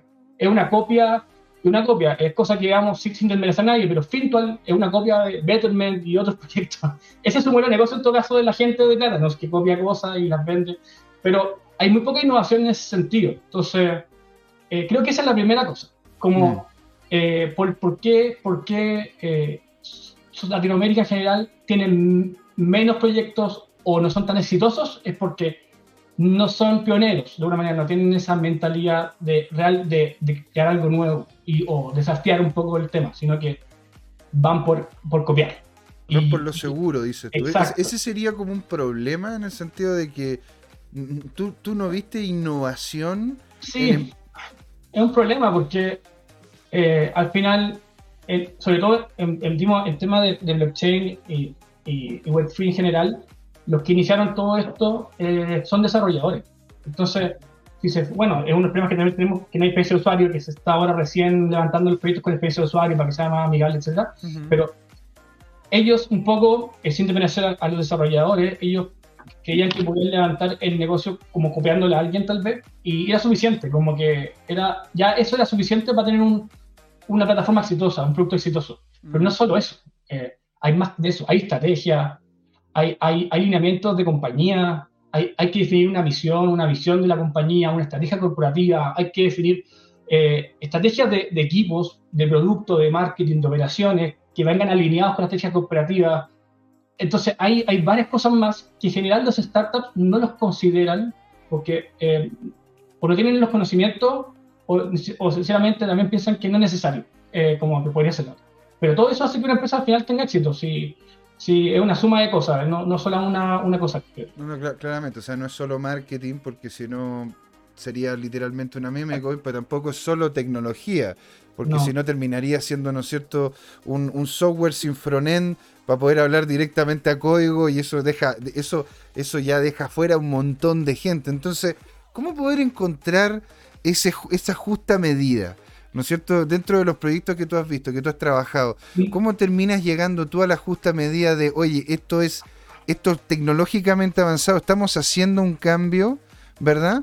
Ponte, gente que quiere utilizar la blockchain para el tema logístico, que quiere utilizar blockchain para el tema NFT con, otra, con otras dinámicas, con dinámicas, ponte tú, como Chilis, o estas empresas que están viendo esta tecnología como, como una, una, una germinación de, una, de algo nuevo, ¿cómo poderla mezclar, ¿no es cierto?, con esta parte de acá, que es, que es el Mm. tema de que la gente se interese y que y otra cosa, que el proyecto sea realmente útil, weón. Bueno, yo cuando por lo menos me meto un proyecto, de hecho yo entré a Orionex ahora en enero, eh, yo siete meses, y yo entré solamente porque tuve la oportunidad de hablar con, me encontré en un Starbucks literalmente con, con Robert y con Juan José. Eh, eh, bueno, Robert, el, el gerente general, por si no, no, no lo sabían, Roberto Sigert y, Sí, lo, vamos Juan a tener José dentro lo vamos a tener dentro de una- unas semanitas más. Ya, pues, y Juan, Juan José Merino, que es gerente de inversiones. También Y- lo tuvimos. Ah.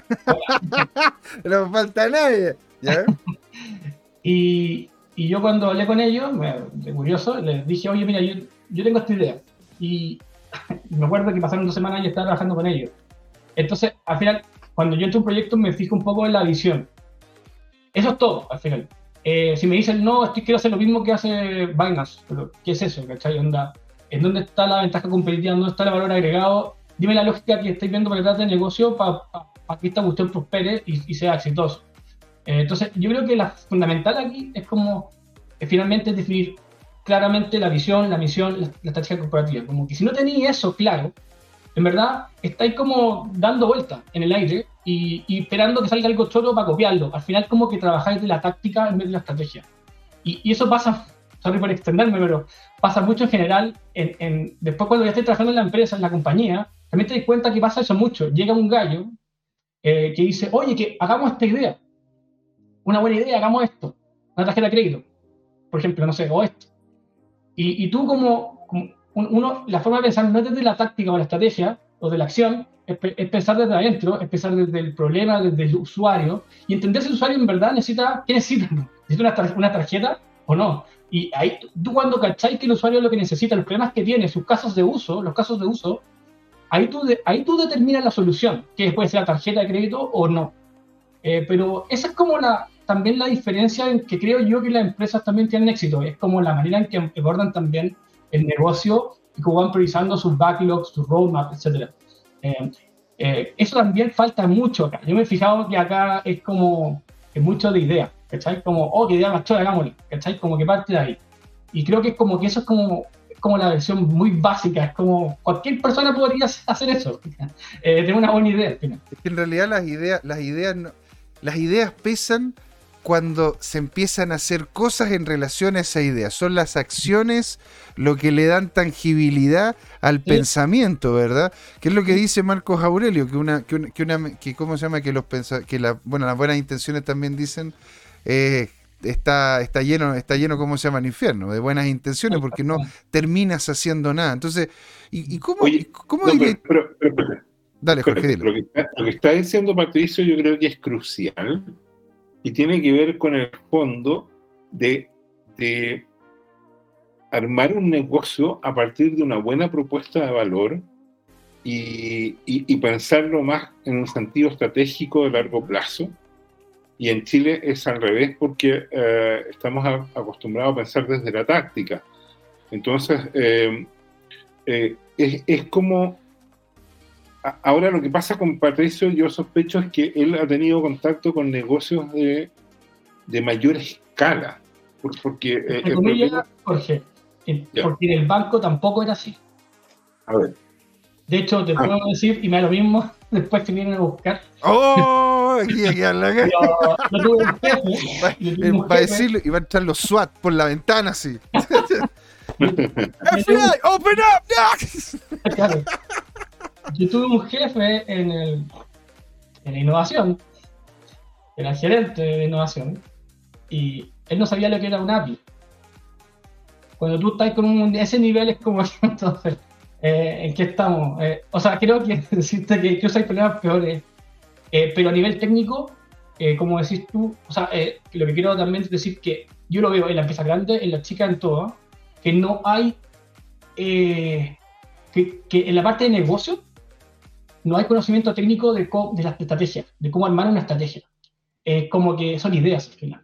Y como que la, la parte técnica se la dejan a ingeniería. Pero todo tiene su nivel de tecnicidad en todas las dimensiones, desde el diseño hasta el negocio, hasta marketing, etc. Y, y hay ciertos frameworks que tú puedes ocupar para guiar ese, esa creación, un poco desde de, ese ángulo particular. Eh, es, como, es como tan sería como igual de malo decir, oye, pero si diseño es, son dibujos bonitos nomás. No, hay mucha parte técnica ahí de cómo llegar a una buena experiencia de usuario. El tema es que tú lo ves y al final tal vez que termina en una pantalla con un dibujito así simple, pero hubo mucha lógica por atrás. Y mucho cabeceo y mucho research de usuario y conversaciones, etcétera, testeo, prototipeo. Entonces, eh, al final es toda esa parte técnica que no solamente se da en el área de desarrollo, que debería en todas las dimensiones, y yo creo que no pasa en las dimensiones más blandas, pongámoslo así, porque uno, porque también que se piensa que es, es más fácil vender. Como que al final son todos vendedores más que técnicos. Eh, un poco, esa es mi sensación en general en la empresa que trabajo. O sea, lo que tú dices es muy profundo mientras hablaba, surgió en mi mente por asociación esa escena de la película de Steve Jobs, donde va a un equipo de desarrollo que está desmotivado y ahora con el eh, en vivo ahí con el eh, project manager y se da cuenta que los tipos estaban subutilizados, estaban sin eh, un, espíritu de motivación y es probablemente porque falta todo lo que, lo que tú estás viendo y cuando tú dijiste que, que al final esto se traduce en un icono, eh, bueno, en Apple tiene todo eso que ver. Apple eh, es, la mayor empresa en tecnología e información del mundo y lo consiguió porque tenía un jefe que era Steve Jobs, que, que era obsesivo con el tema de llegar a la esencia de las cosas. O sea, los botoncitos de Apple y tal, todo este tema parten desde, desde algo revolucionario. Por ejemplo, el Apple, que yo recuerdo fue el primer computador del mundo personal donde tú por software podías apagar el hardware. En la gran mayoría tú tenías que meter el dedito ahí en el on-off del computador y apagar el hardware. Aquí no, tú elegías un botón en pantalla y apagabas el computador a través del software. Entonces, eh, a partir de ese, pequeño elemento, tú te das cuenta que hay toda una filosofía de diseño detrás. Entonces, eh, eh, mira, conectando los puntos tuyos, no es, por, no es por casualidad entonces que tienes este predicamento siendo profesor de marketing y venta y siendo un, product manager y, también con experiencia de DeFi. O sea, todo calza al final. Todo calza, apoyo. Yo, yo no, quiero decir solamente que yo sé de marketing, trabajé una época como gerente de marketing brevemente en una empresa, eh, pero soy de producto, mi espíritu está en el producto, en el diseño de los productos. Eh, pero todo tiene que tener retorno, pero todo tiene que tener un retorno, así que no podéis dejar la pega en medio. Entonces, yo sería orgulloso de ti. Pero eso, esa es la, eso, a eso es lo que yo quiero llegar, eso es lo que yo quiero llegar, ¿no es cierto?, con el fundamento de este programa. Entonces, ¿cómo poder crear un producto, ¿verdad? Porque hay gente muy interesada, ¿no es cierto?, en el tema de las cripto, pero hay muchos otros que están queriendo hacer cosas dentro de los diferentes ecosistemas. ¿Cómo es que se puede tomar algo que uno encuentra, oye, mira, me gusta, me gustaría tener esto de acá, esto de acá, me, me llama la atención involucrar esta idea y cómo poder meterla en una licuadora y apretarla para que termine generando un producto que tenga sentido y podamos, ¿no es cierto?, desde acá, desde Latinoamérica, generar productos potentes como lo que está haciendo RSK, como lo que está haciendo Zeppelin, o como lo que está haciendo, ¿no es cierto?, Orión y otros y otros exchange que están también generando sus propias, sus propias soluciones. ¿Cómo se hace eso? A ver, una pregunta. Yo creo que, cualquier emprendedor debería nacer primero eh, tratando de definir la propuesta de valor. Eh, tratar de claro la visión, la visión que va a perseguir y cómo lo va a ejecutar, la estrategia. eh, la estrategia ahí va de la mano de la propuesta de valor, etc.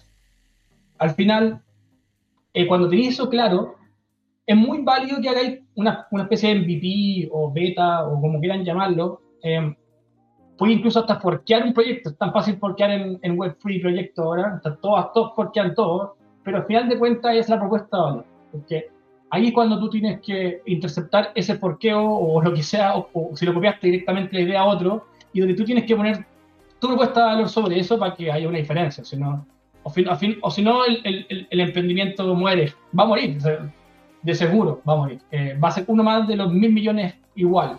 Y los de atrás no tienen visión como para ser mejores que el otro. Entonces, ¿Qué, ¿qué significa fork eh, en el sentido que lo estás diciendo tú? Un fork eh, sería básicamente una copia, un clonar un poco el, el código. Eh, hoy día te metía a Unis, bueno, SushiSwap eh, y otros DEXs son un fork de, de, de, Uniswap. Entonces, el código está libre. De hecho, la versión, la V2 es, es pública. Tú la puedes sacar y puedes levantar el proyecto. Y la, la B-Free yo creo que en algún punto también se va a hacer pública. No sé qué va a pasar con la estrategia pero todos los DEX que están hoy día dando vuelta, yo puedo atreverme que el 90% deben ser fork de Uniswap. Y, ahí viene la propuesta valor. Eh, la propuesta de valor y la estrategia de. Y ahí lo conecto con lo del principio, cuando me dijiste que stack tomar. Bueno, ahí depende, depende de qué blockchain lo voy a hacer. Entonces, si me voy a hacer, si, si, si tomo básicamente el código de Uniswap y me voy a, a Phantom, que es un EVM compatible, busco en la comunidad, en el usuario, las necesidades que tienen los casos de uso que quiero resolver con ese fork lo, y le meto mano para poder lograr llegar a, esa, a ese resultado y, y, proponer algo distinto ahí. Algo, algo que realmente esté cubriendo una necesidad. Te, te, entiendo, ya. Mira, descubrimos una necesidad, tenemos un cliente que nos motivó y nos dijo a, a, a José Miguel y a mí, oye, ¿saben muchachos? Nosotros queremos que ustedes nos resuelvan este problema. Entonces eh, empezamos a, a pivotear con, con, José Miguel y encontramos que hay una oportunidad de negocio. Uh -huh. y, y, construimos una vi visión y una misión. ¿Cómo, ¿Cómo, seguimos adelante? ¿Qué, ¿Qué, necesitamos para transformarnos el equipo. en un proyecto exitoso? ¿Ah? El equipo, ahí, que es la ahí, otra, ahí está la pregunta, ahí está, ahí está, dale ahí. Bueno, el equipo, el equipo, el producto y el mercado, y ahí te falta el equipo. O sea, tenéis que ya empezar a construir algo y, y, y, y, en paralelo, si tu estrategia es ir a levantar capital en una etapa más temprana, el equipo igual te sirve, o sea, el equipo es un argumento.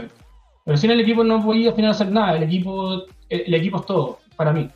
De acuerdo, ¿Y, y, y, quiénes tienen que estar en un equipo primero minimalista y después mm. ya te conseguiste eh, eh, sí. buen financiamiento, eh, ya un equipo plenamente funcional? Buena pregunta. yo creo que, que hay cosas como básicas para comenzar. Eh, primero hay un tema, un, una persona que tiene que estar encargado un poco de llevar la solución adelante, que puede ser un CPO o un CTO, dependiendo, que al final son roles similares. Yo preferiría un CPO por un tema de, de, que el CPO tiene una parte estratégica que el CTO no, no lo tiene más resuelto técnicamente, pero bueno, es un rol que tome esa posición. Em, em, Espérate, un CPO sería un Chief Product Officer. Sí, que básicamente es la persona que está a, carga, a cargo de, de desarrollar la, la, experiencia de producto, el producto en, en general, la plataforma, okay. la aplicación. Yeah. Después tení a una persona que hace la marca. En, sobre todo en, en, en cripto, en blockchain, la comunidad es todo. Es cosa que ver algunos proyectos que son meme, que no son nada, pero la, la marca es tan potente que al final es, es más fuerte que todo si tiene una buena marca, eh, yo siempre les digo a todas las personas con las que trabajo, eh, yo puedo hacer el mejor producto del mundo, pero si la adquisición, la acquisition es mala, que gran parte de eso va por la marca que me genera awareness, acquisition, mm. nadie va a llegar a mi producto.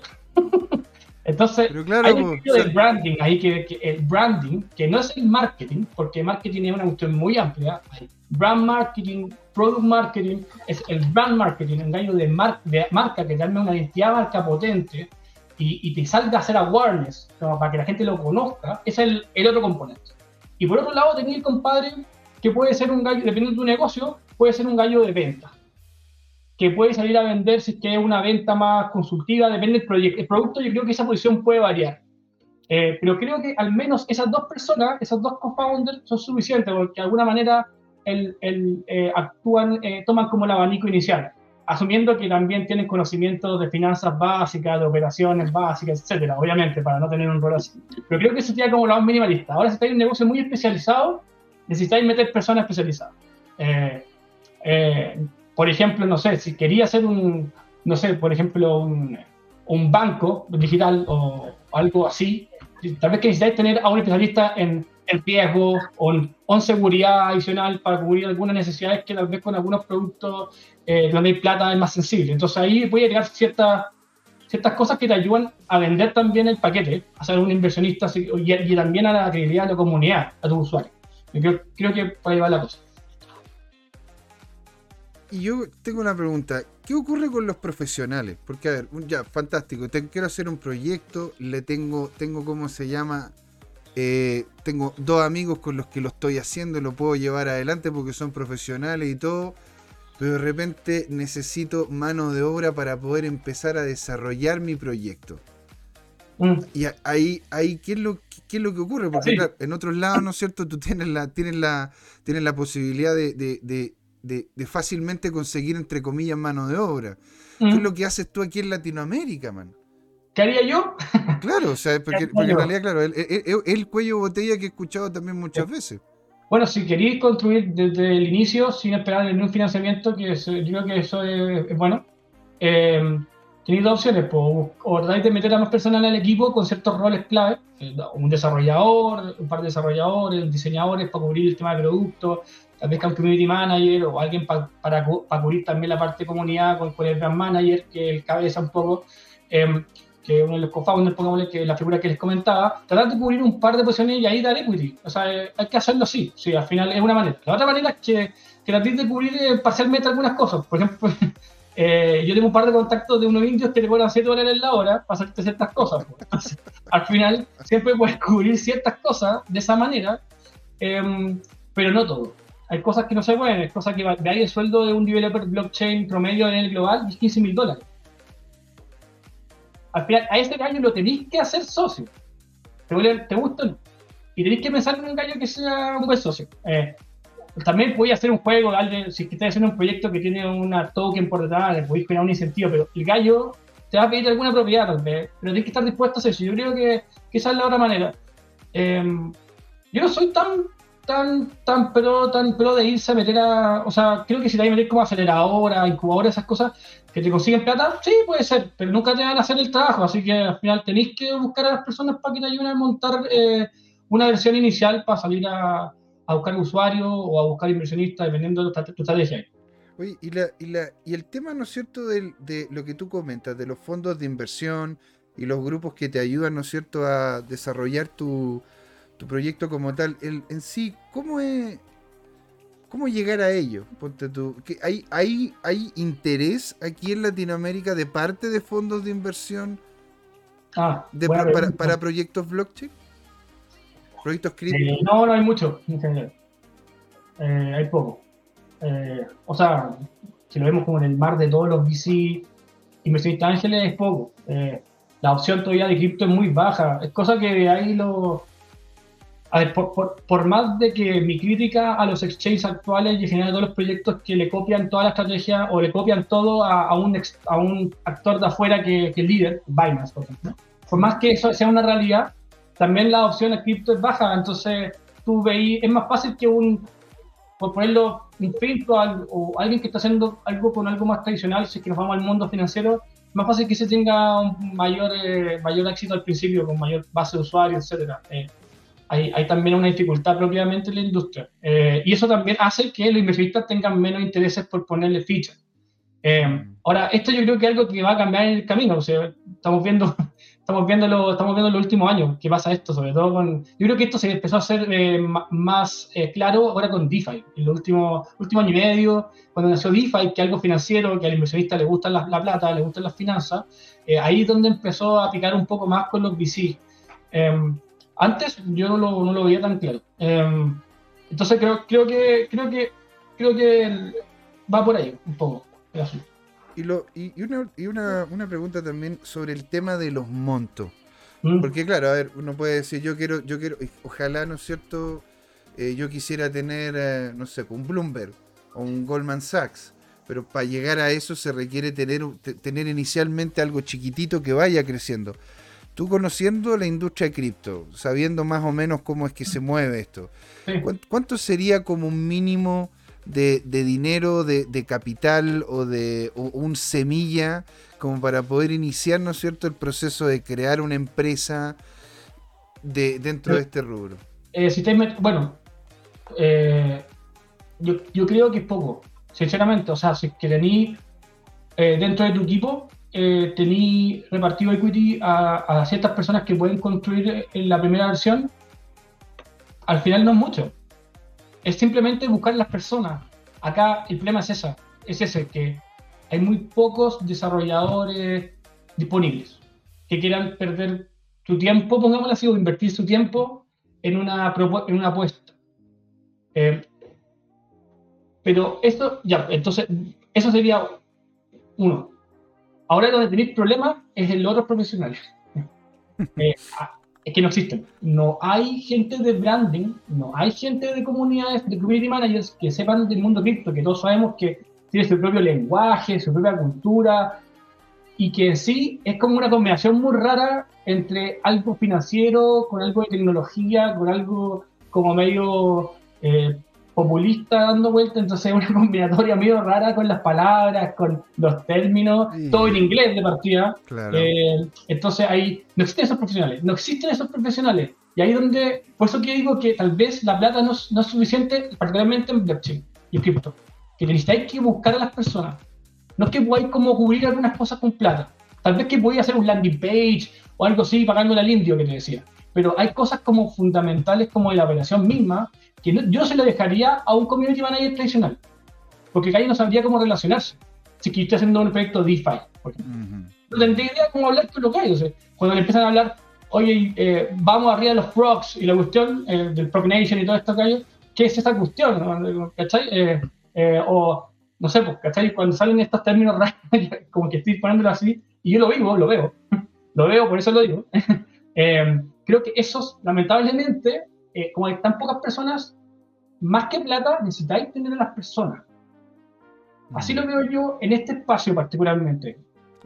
Tú, dirías entonces, y, voy, a lo que a lo que vas comentando tú, si, si constantemente es, es, es el valor humano, es la persona, ¿no es cierto? Que tú conozcáis que la persona es seria, que tú conozcáis que la persona tiene conocimiento de la industria, que tú sepas, ¿no es cierto? Que esa persona puede aportar a lo que es el proyecto que tú quieres realizar. Entonces tú dirías que lo primero que uno tendría que hacer como emprendedor sería generar lazos con la comunidad blockchain.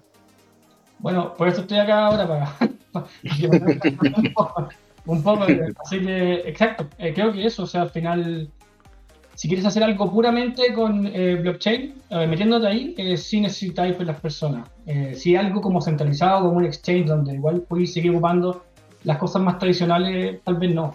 Pero tal vez no en ciertos roles. Pero en general las personas creo que en el mundo blockchain es fundamental. Hay muy pocas personas. Somos muy pocos. Mm. Entonces, no se puede comprar tan fácil ese talento hoy día. muy Ahora, mira, yo, yo quiero preguntarte si, si es homologable o no, como, ejemplo de innovación tecnológica cripto, un famoso video de un concierto al aire libre donde aparece un tipo eh, semidesnudo, digamos, con, un short, bailando eh, en una ladera. Y, está como un minuto, un minuto y medio ahí en su onda, ahí en y de repente llega un gordito ¿ah? y, y empieza a bailar al lado de él que es como que el que valida al innovador. Y empiezan a hacer el loco los dos, y de repente aparecen dos o tres, ¿ah? entre ellos una mujer, que se pone una y, y, se empieza a crear una masa crítica, y al final ya como que todos enganchan y llenan la ladera y llegan corriendo de más lejos en, este tema. Entonces, este, este, es el video, este el video, mira, mira. Este, el, este el, video. En efecto, sí, la, la chiquilla en el. Sí, este, este, es el video, pues, sí, de hecho. If you've learned a lot about leadership and. Aquí Bajan el, el, sonido, este es el famoso video. Entonces, eh, ¿cuál, ¿cuál, es el tema de fondo? Eh, que, que, que, esto, ¿qué, es, ¿Qué es lo que ilustra? Ilustra que hay un innovador que está ahí y que, y que eh, en el fondo para que esto genere al final lo que se desea es que llegue ese el segundo, el segundo El en el segundo fondo es el que tiene que llegar. es el, que, el que lo valida ahí, ¿ah? Y que se va a meter, porque el segundo podría estar en, en su otra onda y ahí el innovador lo alinea, le dice, oye, pero aletea de esta forma, esto es mi interpretación libre, digamos. Y, y ese, ese innovador ahí es el que trae y dice a, a sus otros amigos, vengan para acá, y ahora ya... Entonces, mira, ahí siguen haciendo el loco, ¿ya? Ha pasado como un minuto, No, pero- espera, espera, eh, ahí, ahí llegó el, gordi- el, el- el otro, ¿viste? El de negro. claro, Y después llega el otro. y aquí, Y y aquí- y ya, aquí- bueno, Bueno, está la, está teoría del centésimo mono también. ¿La conoces, Patricio? No. La, No. la teoría del centésimo. Mira, si la gente ya corre para bailar con el tipo. Conozco el Claro. de baño nomás. Es como esto. Ponte, es que de hecho había una, ha- había como se llama una comunidad de monos en una isla y esta comunidad empezó a, eh, a perder la, posibilidad de comerse los frutos porque los frutos parecer tenían problemas con una helada. Entonces empezaron a acercarse a la, a- la ribera y empezaron a ver los, in- la- la- lo- los investigadores que primero era un mono que rompía, ¿verdad? El molusco, el, el- como la conchita del molusco y se comía el este. Después fueron dos.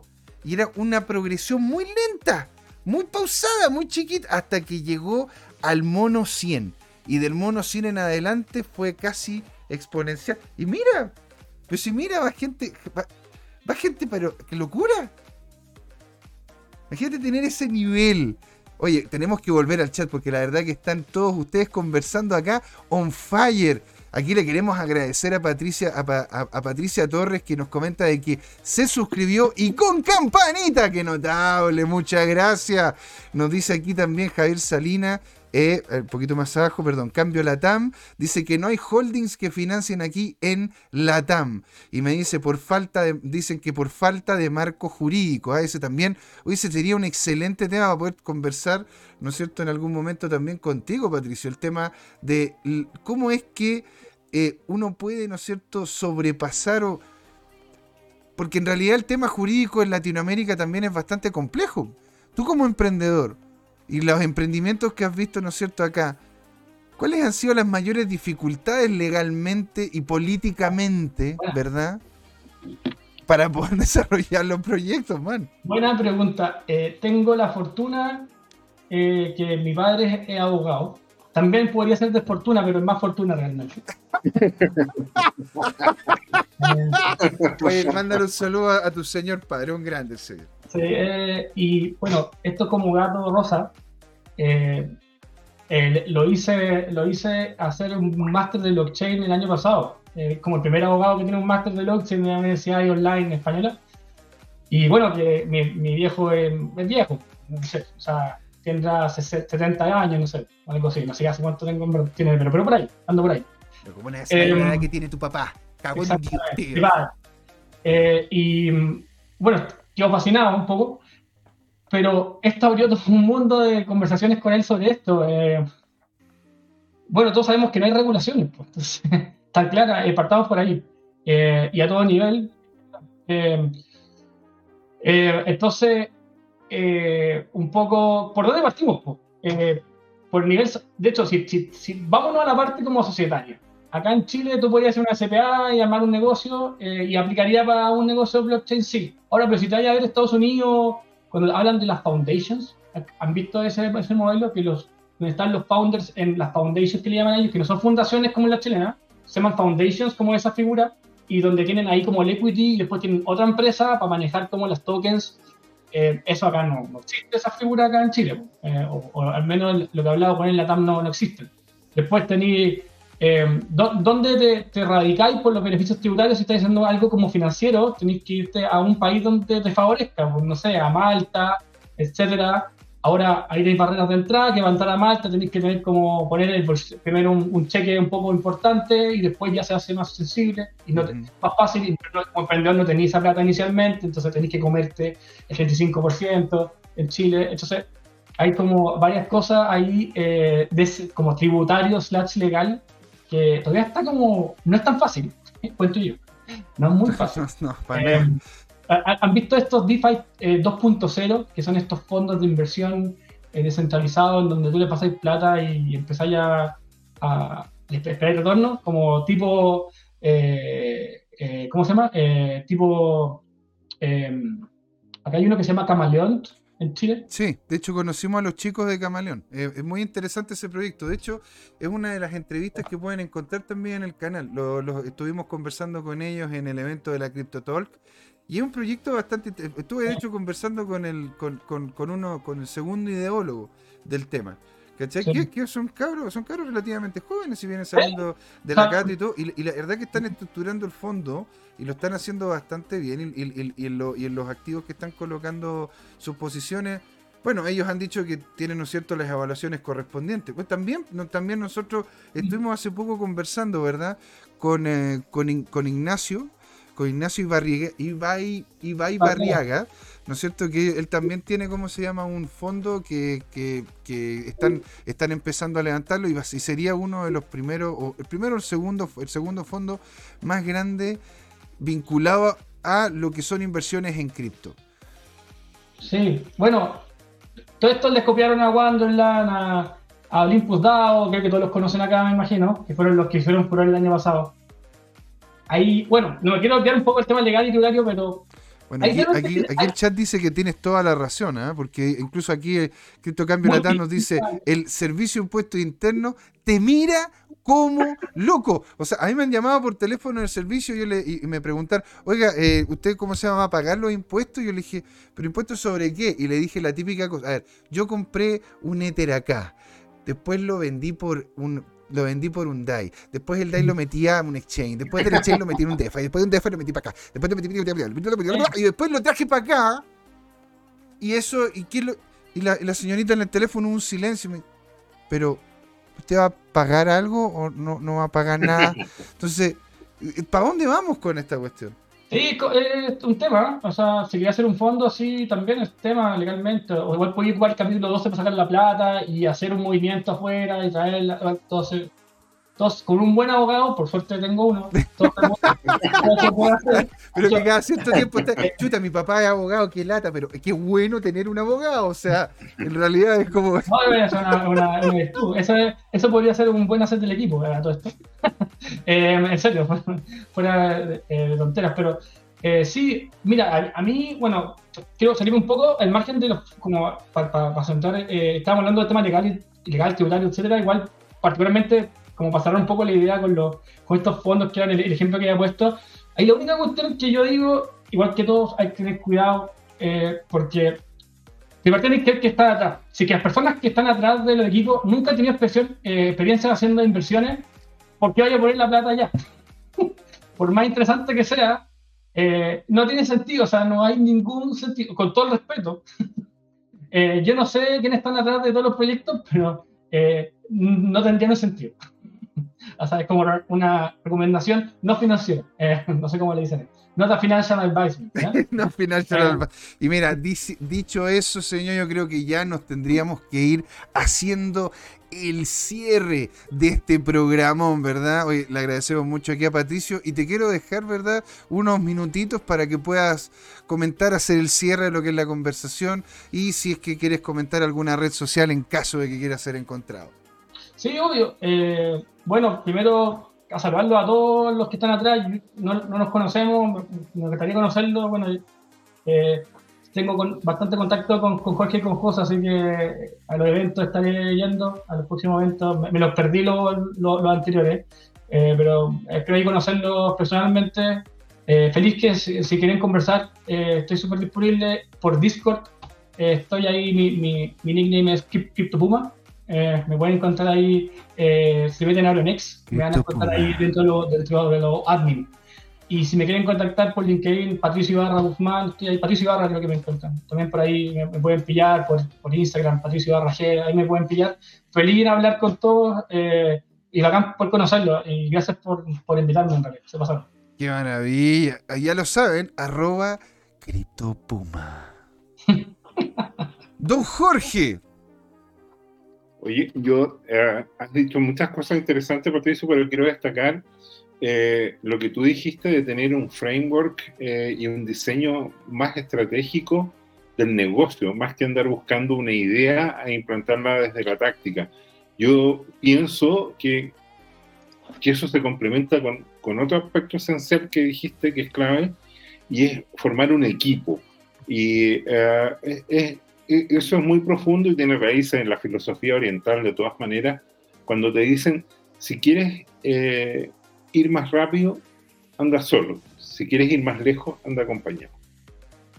Totalmente, miren. Y aquí José Miguel, despidiendo esta segunda patita, ¿no es cierto?, con Patricio Barri, con don Jorge, le agradecemos a toda la gente que estuvo con nosotros, nos estuvo conversando. Aquí Criptocambio Latam, estuvo Patricia, Patricia Torres, estuvo Don Yerko comentando también, estuvo Don Juan Limón en Twitch, estuvo también Tomicro, le mandamos un gran saludo a Camcita, ¿verdad? Estuvo también con nosotros Don Alejandro Máximo González, que le mandamos un gran saludo. Muchos otros más estuvieron acá, Javier Salinas.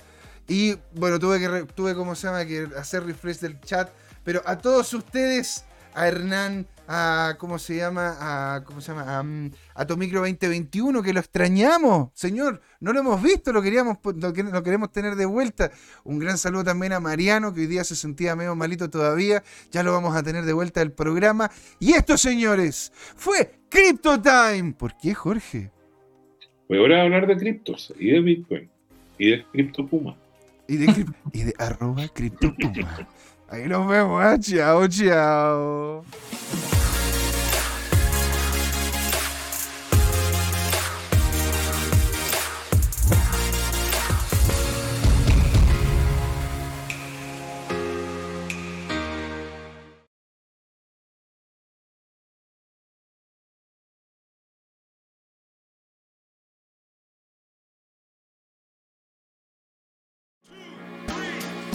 ¿Has invertido en criptomonedas y te ha ido mal esta bajada?